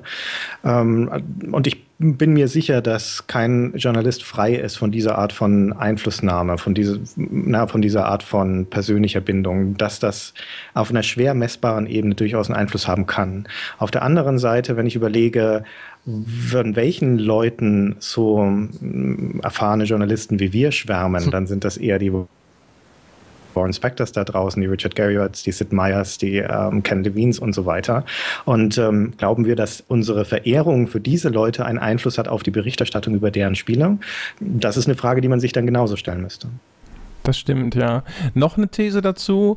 Wie viel spielt da auch so ein bisschen, wir haben vorhin schon gesagt, die Erwartungshaltung, was die Community bereit ist zu verzeihen, war vielleicht ein Einflussfaktor bei dieser Gothic 3 Bewertung.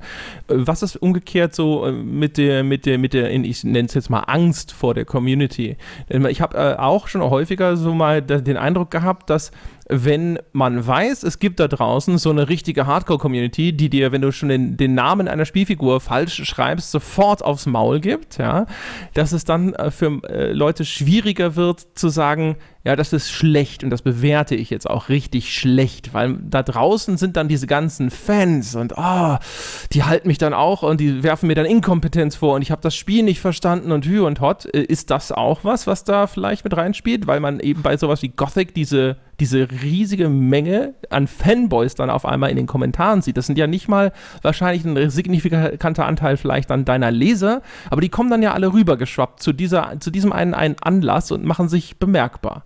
Also ich persönlich würde sagen, dass es definitiv, ähm, also genau wie Christian jetzt gerade gesagt hat, wenn man so ein bisschen kumpelhaft mit einem Entwickler und schon irgendwie dreimal Bier trinken war und so weiter, dass man dann natürlich, wenn der anruft, ein bisschen eher beeinflusst ist, selbst wenn man sich fest vornimmt, das nicht zu sein und eigentlich aus seiner äh, äh subjektiven Sicht auch denkt, das nicht zu sein.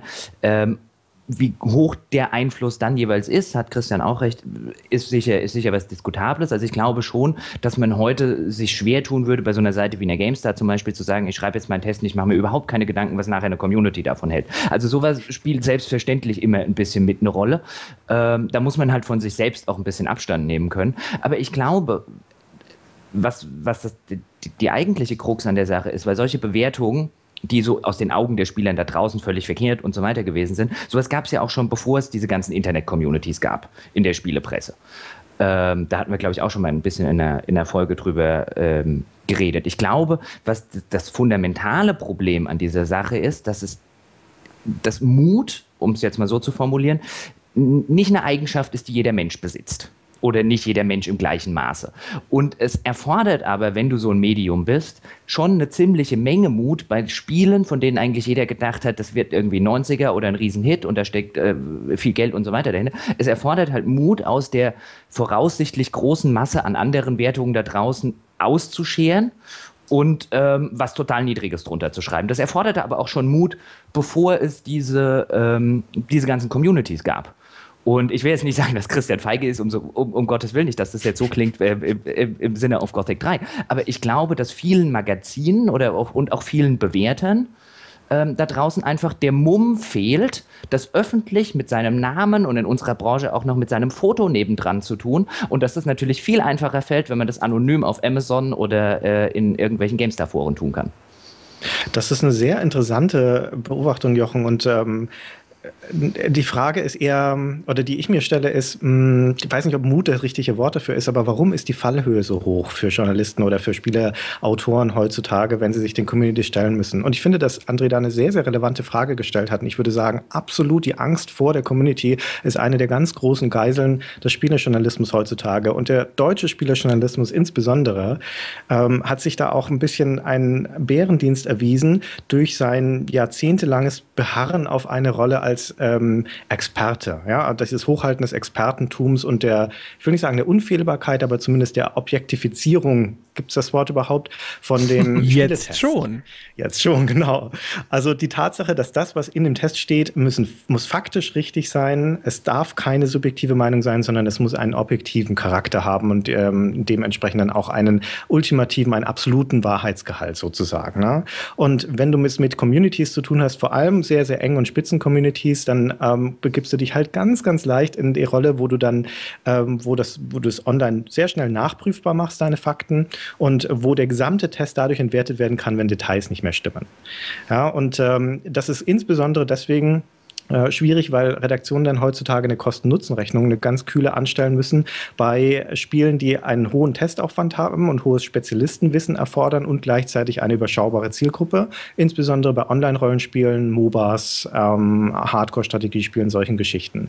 Deswegen sieht man auch in den großen Magazinen sehr, sehr selten Tests von irgendwelchen nischigen Online-Rollenspielen zum Beispiel, was heißt nischig, die können ja zum Teil auch richtig groß sein, aber um dort qualifizierte Aussagen treffen zu können auf einem objektiven, faktisch richtigen Niveau, musst du hunderte von Spielstunden reinstecken mhm. und sprichst dann aber zu einer Zielgruppe, die dann doch relativ überschaubar ist.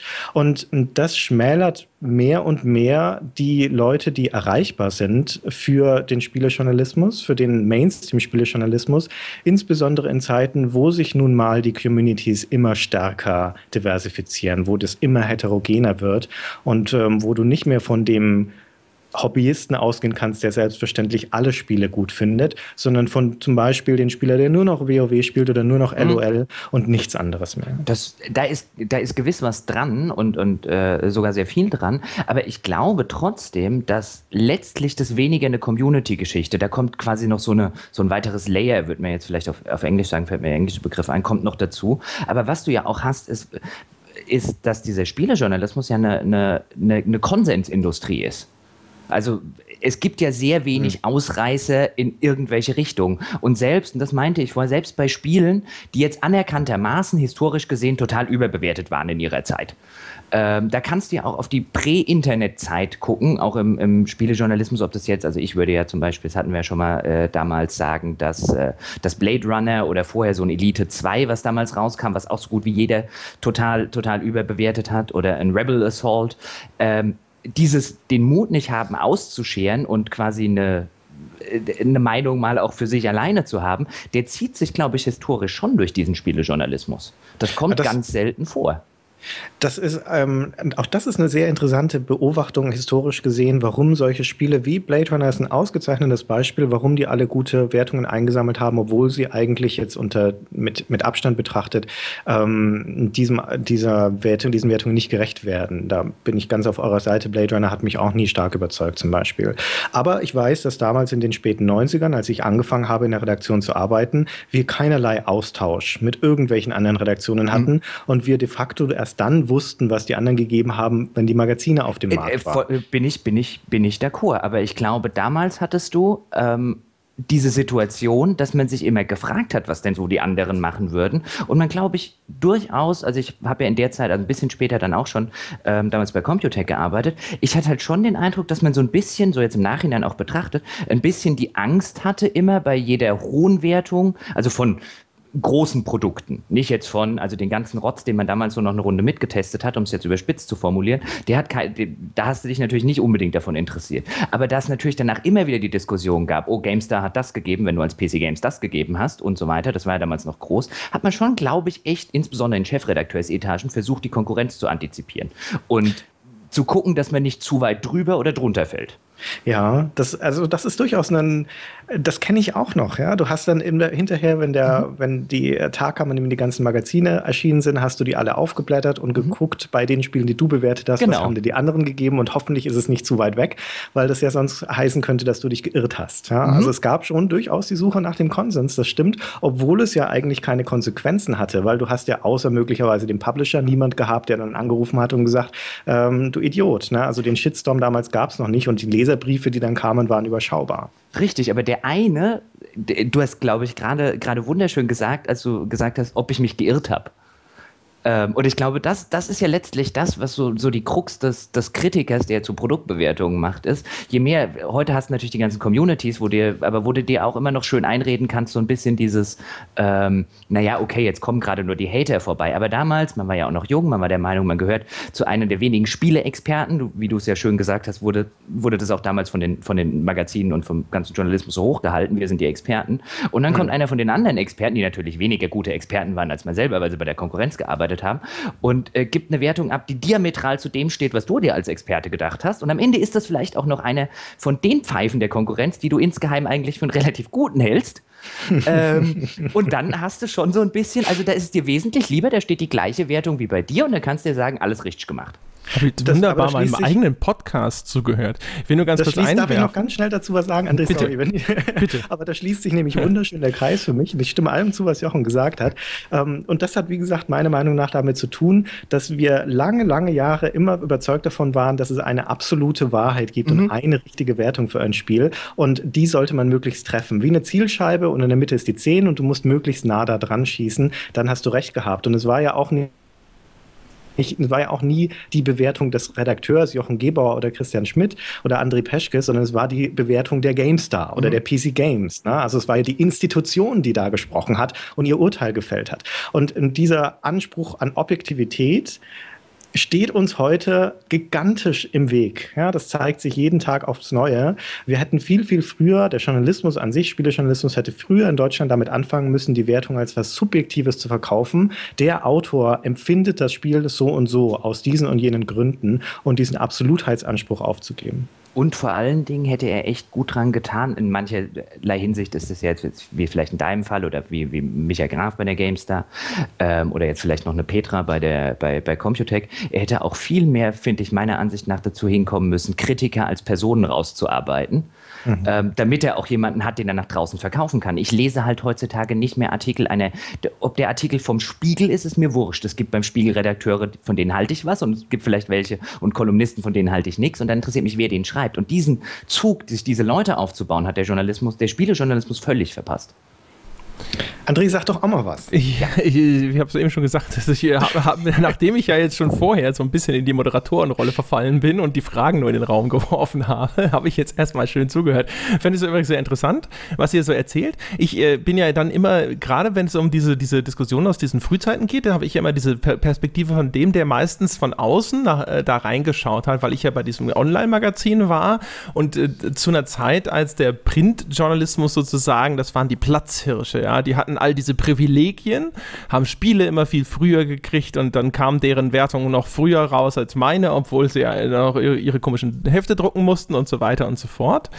Und bei uns war es tatsächlich immer so, ich war eigentlich immer sehr erfreut, wenn unsere Wertung sich deutlich unterschieden hat, weil ich immer das Gefühl hatte, so, ah, diesmal haben sie es nicht gerafft. ja? Denn unsere war natürlich die einzig richtige, war ja klar. Also du warst damals schon ein eingebildeter Fatz. Ich, ich, ja, ich bin ah. nach allem, was ich weiß, bin ich so auf die Welt gekommen. Das ist so ein Gendefekt bei Aber mir. Das, das wundert mich eigentlich nicht, weil wenn du das, äh, ich glaube, was Christian und ich jetzt gerade beschrieben haben, war die Sicht im Elfenbeinturm und wie du es ja gerade schön sagst, dass vielleicht der Rebell da draußen dann anders werden will als der Typ, der drinnen sitzt ähm, halte ich sogar für so auf so einer psychologisch, so einer laienpsychologischen Ebene durchaus für nachvollziehbar. Ja, ich nehme es an. Ich kann mir natürlich vorstellen, weil Christian sagte, es hatte keine Konsequenzen, dass wenn aber ein Redakteur in seiner Wertung ganz erheblich abweicht, dass dann vielleicht der Chefredakteur, sobald das deutlich wurde, schon da vielleicht nochmal nachgefragt hat und gesagt hat, so, was, was war los? Liegen wir da richtig? Mhm. Äh, also mir ging es zum Beispiel nicht so, wenn ich vielleicht noch eine Anekdote erzähle. Das war damals Neverwinter Nights. Jetzt kann sich jeder äh, äh, wegen mir auch selber zusammenreiben, für wen ich damals gearbeitet habe und äh, wer da der Chefredakteur war. Aber Neverwinter Nights habe ich damals eine 84 gegeben. Und ich fand die 84 noch sehr nett. Ähm, weil es mich auch als alten AD&D und Baldur's Gate und so weiter Fan ähm, ziemlich kalt gelassen hat. Halte ich bis heute auch für, wenn überhaupt, war die Wertung noch zu hoch. Das ist bis heute eins der ähm, äh, banalsten BioWare-Spiele. Wird dann vielleicht später mit den Add-ons wird's besser, ja. Und der, der zweite Teil ähm, hat auch ein fantastisches Add-on, Mask of the Betrayer. Ähm, aber die Wertung damals 84 und es war keine Diskussion mit der Chefredaktion und so weiter, obwohl, und ich mir damals schon gedacht habe, oh, dem großen Nachfolger von Baldur's Gate, also dem geistigen Nachfolger von BioWare und so weiter, nur nur 84, hm, ähm, dann war das auch weltweit eine der niedrigsten Wertungen, die ich damals gegeben habe. Und danach hatte ich lustigerweise die Diskussion, die ich dann natürlich relativ schnell mit einem, du hast den Text doch redigiert, ähm, äh, äh, abblocken konnte, so à la, wir müssen mal drüber reden, ob die Wertung vielleicht zu niedrig war. So, das hättest du dir halt überlegen können, als du ihn redigiert hast. Jetzt ist er halt im Heft.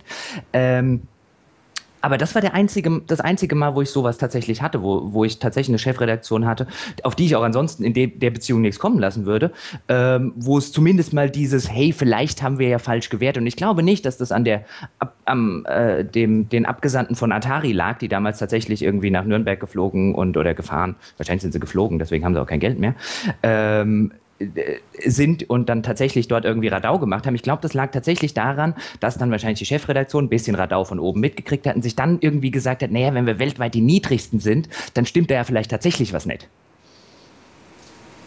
Kann ich vollkommen nachvollziehen. Also bei uns gab es auch häufig diese Art von Diskussionen, sowohl nachdem der Artikel geschrieben war, also insbesondere bei großen Produkten. Und das ist ja auch vollkommen in Ordnung, dann kritisch mhm. zu hinterfragen. Also das ist auch die Aufgabe der Chefredaktion, die Wertung noch einmal in Frage zu stellen und deswegen auch zu überprüfen, ob die Argumentation vernünftig ist, die der Redakteur ähm, in dem Fall trifft. Und als auch dann, als wenn sich herausstellt, Moment mal, wir weichen da aber vom, vom weltweiten Durchschnitt ab. Und aber interessanterweise, also auch in meiner Historie sind einige ziemlich krasse Fehlwertungen. ich sage jetzt nicht welche. The Witcher ist es nicht. Ich hab's, das war ja auch nicht meine Wertung. Aber ähm, einige Spiele, die ich halt einfach nicht verstanden habe. Und das hatte nie irgendwelche großen Konsequenzen, hauptsächlich deswegen, weil es Spiele von kleinen, unwichtigen Publishern waren. Mhm. Und ähm, das ist die Ungerechtigkeit dann letztendlich auch in dieser Branche, dass die es Hinterfragen der Bewertung auf einer institutionellen Ebene, also innerhalb der Hierarchie, eigentlich nur dann stattfindet, wenn es irgendeine Form von Druck gibt, entweder durch die Community oder durch den Hersteller. Das stimmt. Und wenn man sich damals überlegt, ich meine, du hast ja auch noch in der Zeit gearbeitet, als die Hefte dann mal 300 Seiten stark waren und mhm. man jeden Monat vielleicht ähm, was, 50 Tests hatte. Und dann, dann kann man sich ja heute rausgucken, okay, Redakteur X hat in diesem Monat irgendwie zwölf Spiele getestet. Wenn der noch irgendwas anderes außer gespielt, zum Beispiel Artikel geschrieben und so weiter gemacht hat, dann wie lange hast du den kleinen Spielen damals gewidmet? Hm, ja, nicht. Also nicht auch das war die, genau, auch das, auch das war schon damals die große Ungerechtigkeit der Branche. Viel Geld, äh, mehr Zeit. Man muss natürlich aber einschränkend natürlich auch sagen, dass selbstverständlich äh, diese, also eine starke Abweichung in der Wertung oder irgendeine Art von äh, äh, signifikanten Feedback aus der Community oder von irgendeinem Hersteller ist ja häufig das, das Einzige, wie es äh, dann im, im Nachhinein sozusagen noch jemandem auffallen kann, dass da möglicherweise irgendwas im Argen war, weil häufig hat ja dann äh, außer dem Tester vielleicht noch eine, eine andere Person oder so das Spiel gespielt woran soll es denn auffallen? Ja? Man kann sich natürlich die Argumentation anschauen, aber wenn die dann schlüssig gewesen ist und trotzdem verkehrt sozusagen, dann ist das ja der einzige Weg. Es, es ist halt eine Zeitfrage. Also ich würde zum Beispiel argumentieren, nimm, nimm einen Arcanum, was ich für ein fantastisches Rollenspiel halte, hätte das damals BioWare rausgebracht und nicht Troika, würden wir heute von einem 90er-Spiel reden. Nie im Leben. Also, äh, äh, das ist auch eine interessante doch. Diskussion. Arcanum war eine ganz große Enttäuschung für mich. Aber ist das, heute wie gesagt, das ist eine andere Diskussion. Oh, ja. Aber wie kann man das enttäuschend finden? Da müssen wir jetzt im Nachgang drüber reden, weil das genau. interessiert mich jetzt. Wir sollten vielleicht noch mal wenigstens zum Schluss ganz kurz zu dem, äh, zu dem Ausgangsthema zurückkehren. Und zwar, jetzt äh, macht Piranha Byte also Elex. Ja, ein Spiel, das über, dessen Logo übrigens ein wenig an das Halo-Logo erinnert. Ja. Ähm, äh, das jetzt als Science Fantasy beschrieben wird und so. Äh, ehrlich gesagt, bei dieser Mischung aus Science Fiction und Fantasy witter ich auch schon wieder so ein bisschen so, oh, internationaler Markt und was könnten wir denn da machen? Ja? Aber wurscht. Ähm, was mich interessieren würde, ist, traut ihr denen zu, dass das nochmal ein richtig großer Wurf wird? Also, dass da nochmal die Leute hinter sagen, boah, das ist wirklich hier in alter Stärke. Christian, leg du mal vor, dann kann ich mir überlegen, auf welche Seite ich hüpfe. Ähm, es interessiert mich nicht die Bohne, dieses Spiel. Ich habe absolut keine Meinung dazu, ob das ein gutes Spiel werden wird oder nicht. Dafür ist es viel zu früh. Ich bin skeptisch, ob der Wechsel des Settings wirklich das Richtige ist, weil Piranha Bytes insbesondere hier im Heimatmarkt eben sehr stark mit den äh, mittelalterlichen Welten, sage ich jetzt mal, verknüpft wird und nicht mit irgendeiner Art von Postapokalypte, äh, äh, Postapokalypsis wie sagt man da? Postapokalypse, Entschuldigung. Ähm, möglicherweise kommt daher auch mein Desinteresse. Vielleicht ändert sich das, wenn ich mehr über das Spiel erfahre, weil bisher ist es ja noch eher, eher vage. Ähm, aber ich habe hab keine großen Hoffnungen, um ehrlich zu sein. Ähm, Jetzt ärgere ich mich, dass ich nicht angefangen habe, weil Christian hat so viele kluge Dinge gesagt, die ich lieber gesagt hätte. Ähm, ich sehe es aber ziemlich genauso. Und äh, das Einzige, was ich vielleicht dazu äh, fügen würde, ist, ähm, dass ich sowieso nicht ganz verstehe, warum man in diese Science Fantasy reingeht, weil wenn man sich historisch anguckt, haben Rollenspiele, die nicht im klassischen Fant in irgendeinem Fantasy-Setting angesiedelt sind, ein echtes, echtes Verkaufsproblem.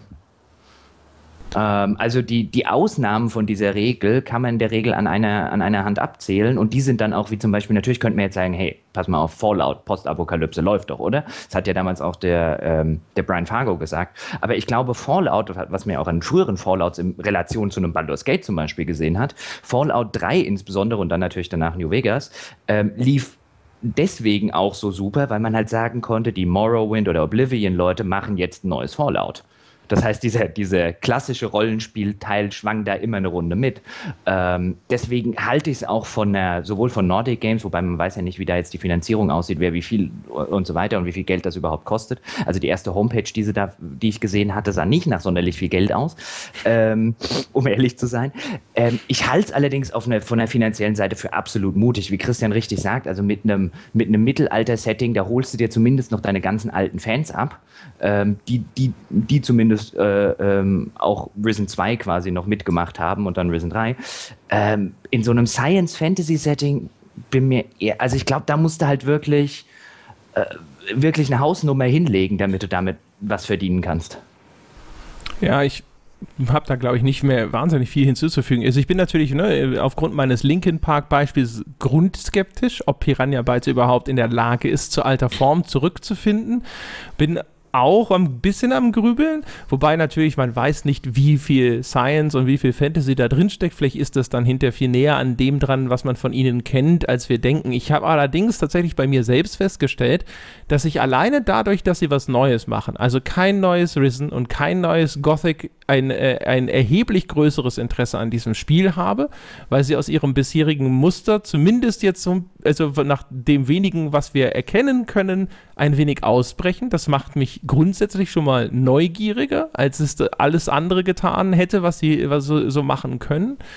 Und ich bin natürlich andererseits aber auch wiederum so ein bisschen skeptisch, ob Nordic Games tatsächlich in der Lage ist, ein Spiel, also ein Open-World-Rollenspiel, was ja grundsätzlich eine ziemliche Hausnummer ist, jetzt selbst wenn es in dem Maßstab passiert, in dem jetzt eben Piranha Bytes arbeitet, ob die das finanzieren können, ob sie auch die Producer haben, die ein Team wie Piranha Bytes ordentlich betreuen können und so weiter und so fort. Da bin ich sehr gespannt. Da bin ich sehr allerdings auch. Ja, und da bin ich eigentlich auch skeptisch, das wollte ich, äh, äh, um da, um da nochmal kurz einzuhaken. Es ist halt die Sache, dass, Christian hat das vorhin, glaube ich, vollkommen richtig gesagt, ähm, Piranha Bytes kann keine Geschichte.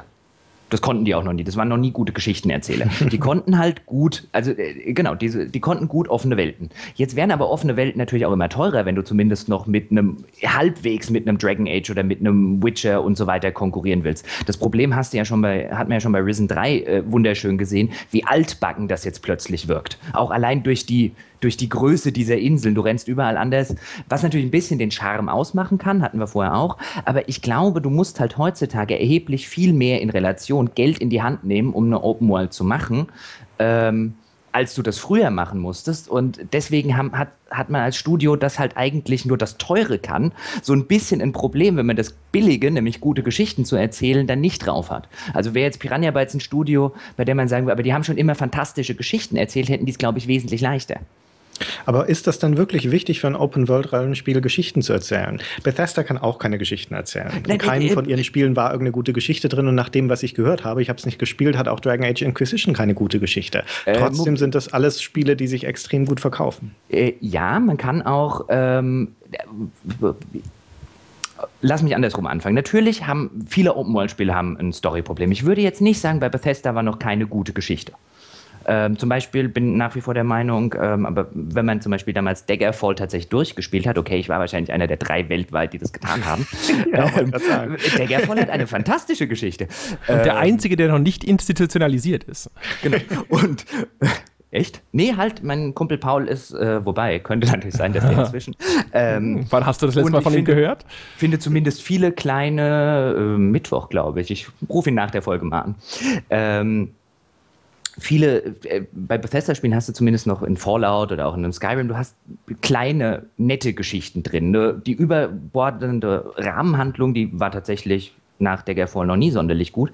Aber auch, auch Bethesda ist jetzt ja zum Beispiel jemand, der verkauft Spiele ja nicht zuletzt durch seinen Ruf, fantastische Open-World-Spiele zu sein. BioWare mhm. zum Beispiel verkauft ja seine Spiele nicht zuletzt durch den Ruf, fantastische Geschichtenerzähler zu sein. Stimmt. Dann hast du halt ein Problem, wenn dir jetzt wie bei, wie bei ähm, wenn dir zum Beispiel auch viele Fans jetzt wie bei Dragon Age Inquisition sagen oder auch vorher bei Mass Effect 3 gesagt haben oder auch schon bei Dragon Age 2 gesagt haben, Leute, ihr erzählt keine sonderlich tollen Geschichten mehr.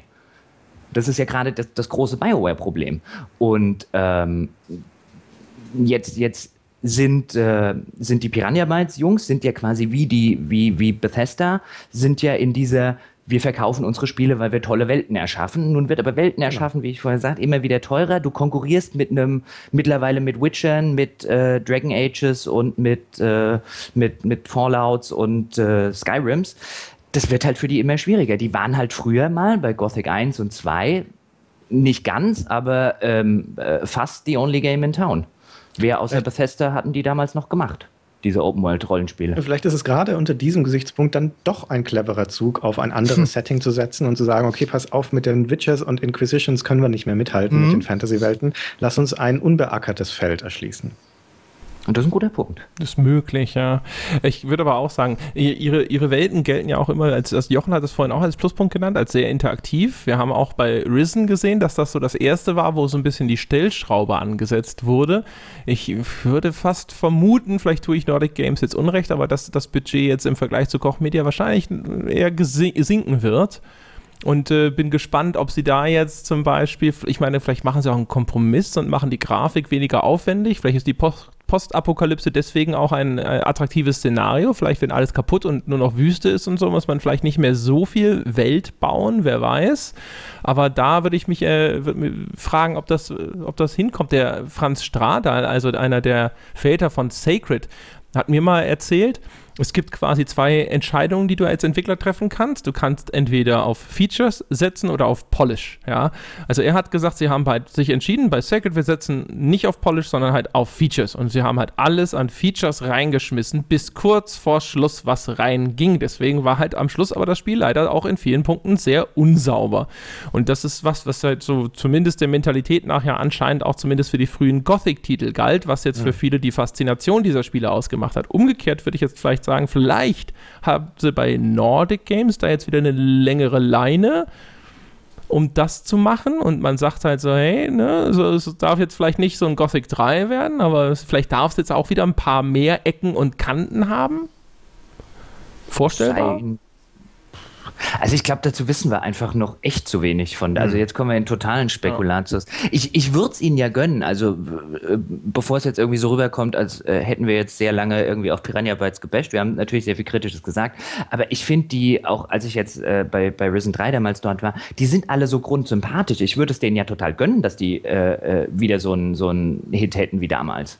Also auf einer menschlichen Ebene. Das ist jetzt halt, das sind halt keine, also ich meine, das ist dann halt der Teil des, des Charmes, der tatsächlich stimmt. Das sind jetzt irgendwie keine, keine abgespaceden Multimillionäre, ähm, die eh einen Ferrari in der, in der Garage stehen haben und denen es eigentlich auch egal sein kann, was jetzt irgendwie äh, das aktuelle Spiel verkauft. Ähm, ich finde die eigentlich immer noch, also auf einer menschlichen Ebene sehr erfrischend in dieser Branche, weil mit denen, da kriegst du auch, wenn du dann tatsächlich bei denen bist und so weiter, kriegst du auch nicht irgendwie nur gequirlte PR-Sülze serviert. Also mit denen kannst du tatsächlich auch reden. Deswegen würde ich es ihnen gönnen, aber ich bin auch, äh, wie ihr beide, sehr grundskeptisch bei diesem, bei diesem neuen Projekt. Wie hat denn die Community auf die Ankündigung reagiert? André, du bist doch Social Media Man. Weißt du das? Also die, äh, was, was ich jetzt auch von der, von der GameStar-Seite zumindest aus beobachten konnte, also da gab es selbstverständlich auch durchaus Skepsis, aber insgesamt war es erstaunlich positiv. Und ich habe es vorhin schon gesagt, es war auch noch ein erstaunlich großer Zuspruch. Also das war jetzt nicht wirklich wie als würde ein Fallout angekündigt, aber es war schon, sag ich mal, wie als würde ein, ein Dragon Age angekündigt. Also es war wirklich, als wäre ein großer Titel angekündigt worden. Also was man sonst nicht sieht, wenn ein deutsches Studio ein neues Announcement rausgibt. Das schafft vielleicht sonst noch Anno. Das ist Mhm. Aus meiner Perspektive, ich kann es gut nachvollziehen, aus meiner Perspektive ist das nochmal der, der Todesstoß für die Rissenserie. Na, noch nicht mal die Community trauert danach. ja, das ist natürlich. Wobei ich gucke jetzt gerade selber, weil ich äh, äh hat es nicht auf GameStar.de die, die Ankündigung gelesen. Also 130 Kommentare jetzt gerade unter den News. Äh, das ist schon ordentlich. Ich meine, du hast da eher einen Einblick drauf. Weißt du auch, ob die News geklickt hat oder ist das vielleicht wieder einer dieser Fälle, äh, wo man denkt, oh, viel, viel Kommentare drunter und letztlich sind es immer dieselben 24 Leute, die kommentieren, aber am Ende liest keiner wie bei Sarkisian. Nee, nee, nee, nee, das war wirklich, also guck dir ja? das, äh, wir haben ja ein Video dazu gemacht zum Beispiel, das hat auch wirklich sehr respektable Aufrufe. Okay. Also wie jetzt, wie gesagt, es ist nicht so eine richtig große Ausnahme, ne? Doom, Fallout und so oder Battlefront, das sind so die richtig, richtig großen Titel und äh, da kommt es nicht ran. Aber es ist halt schon äh, jetzt sage ich mal, also so ein neues Need for Speed zum Beispiel ist, ist äh, da, da, zucken die Leute mit den Schultern jetzt zumindest, was so Hardcore-Gamer mhm. angeht, mhm. die jetzt eine GameStar lesen und sowas. Und das Elex, da war wirklich, da war wirklich was los, würde ich jetzt mal sagen. Wobei ich hatte das nicht erwartet. Wobei man sagen muss, hier, Herr Videochefredakteur, clever gemacht. Dein Video heißt natürlich auch gleich, warum macht, Goth warum macht Piranha Bytes nicht Gothic 5? Da hätte ich auch drauf geklickt. Beantwortet wird es wahrscheinlich nicht, oder? Es wird darüber diskutiert, so wie wir das hier ja auch tun. Also ne, die Fragestellung wird dort debattiert, aber selbstverständlich gibt es darauf jetzt natürlich nicht eine, eine Antwort so mit Stempel und amtlicher Beglaubigung. Ja. Das würde ich ja politisch korrekt geantwortet. So ist es. Ja, aber so, ja, so sehe ich das auch. Also da, da ist jetzt wenig äh, Policy dabei, muss ich sagen. Ich finde das war, das war, ich habe halt da den Leuten damals die, die Fragestellungen halt äh, vorher quasi mitgegeben, habe gesagt, so hier, das sind für mich jetzt die Punkte, die meiner Meinung nach diskussionswürdig sind im Rahmen dieser Ankündigung. Auch da wurde diskutiert zum Beispiel, ob, wie viel man das Piranha Bytes noch zutraut und so. Äh, ja, von daher, das fand, ich halt einfach interessant. Genau. Ich glaube, wir sind äh, einigermaßen durch. Wir sind auch schon wieder bei anderthalb Stunden. Das ist äh, quasi jetzt schon fast unsere neue Standardlaufzeit. Ähm, von daher würde ich sagen, da ist er zu Ende. Der erste Podcast mit Gast. Wir haben es einigermaßen gut über die Runden gekriegt, finde ich. Es ging ich hätte, eigentlich. Ne? Ich hätte so gerne noch über das Gothic 3 Addon und Arcania gesprochen, aber da verweise ich dann einfach auf den irgendwann in der Zukunft erscheinenden Stay Forever Podcast. Auf den würde ich sowieso gerne zum Schluss nochmal verweisen. Also, das ist eine eindeutige Empfehlung. Ja.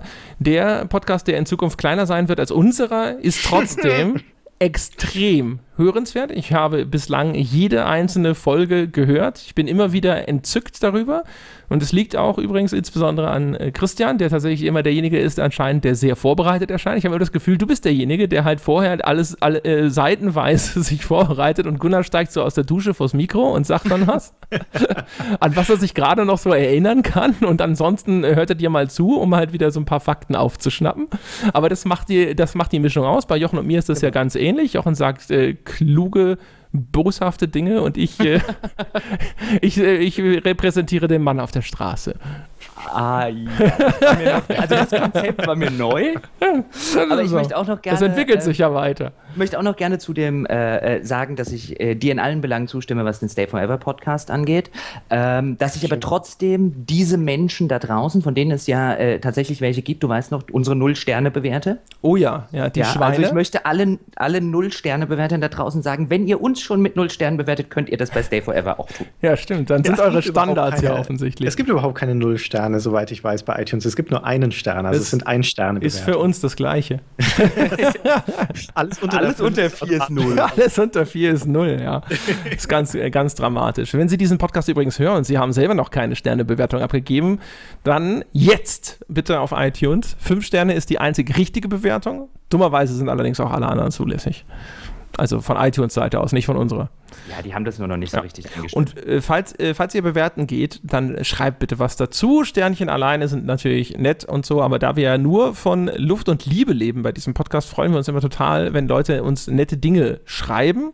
Und äh, natürlich freuen wir uns noch umso mehr, wenn das da passiert, wo es dann auch all die anderen Menschen lesen, die dann in Zukunft unseren Podcast hören, damit wir, ne, die Zahlen, die Zahlen sind immer wichtig. Also sowas wie ja. sehr sympathischer Gast, fast so gut wie Stay Forever. Zum das kriegen wir jetzt mindestens einmal. Ich wette. Einer, einer ist jetzt gerade, während Schreib ich rede, schon auf rein. iTunes, weißt ja. du, und ist schon am Tippen. Oh, schreib mal auf, wir laden den Schmidt ja. nicht mehr ein. Ich weiß gar nicht, ob ich schon eine äh, Bewertung abgegeben habe bei Stay Forever. Ich befürchte ja. Aber sonst, sonst könnte ich mich noch revanchieren. Naja, egal.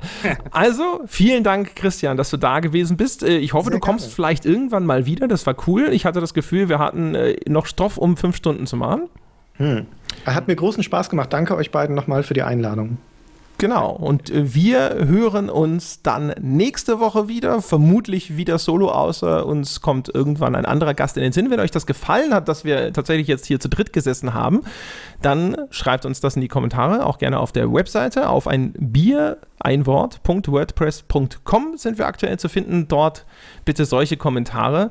Die äh, iTunes-Kommentare sind fürs Lobhudeln und die, für das richtige Feedback bitte die Webseite. Da schauen wir uns das dann nämlich an und reagieren im Rahmen unserer Möglichkeiten darauf. Das war's für diese Woche. Bis bald.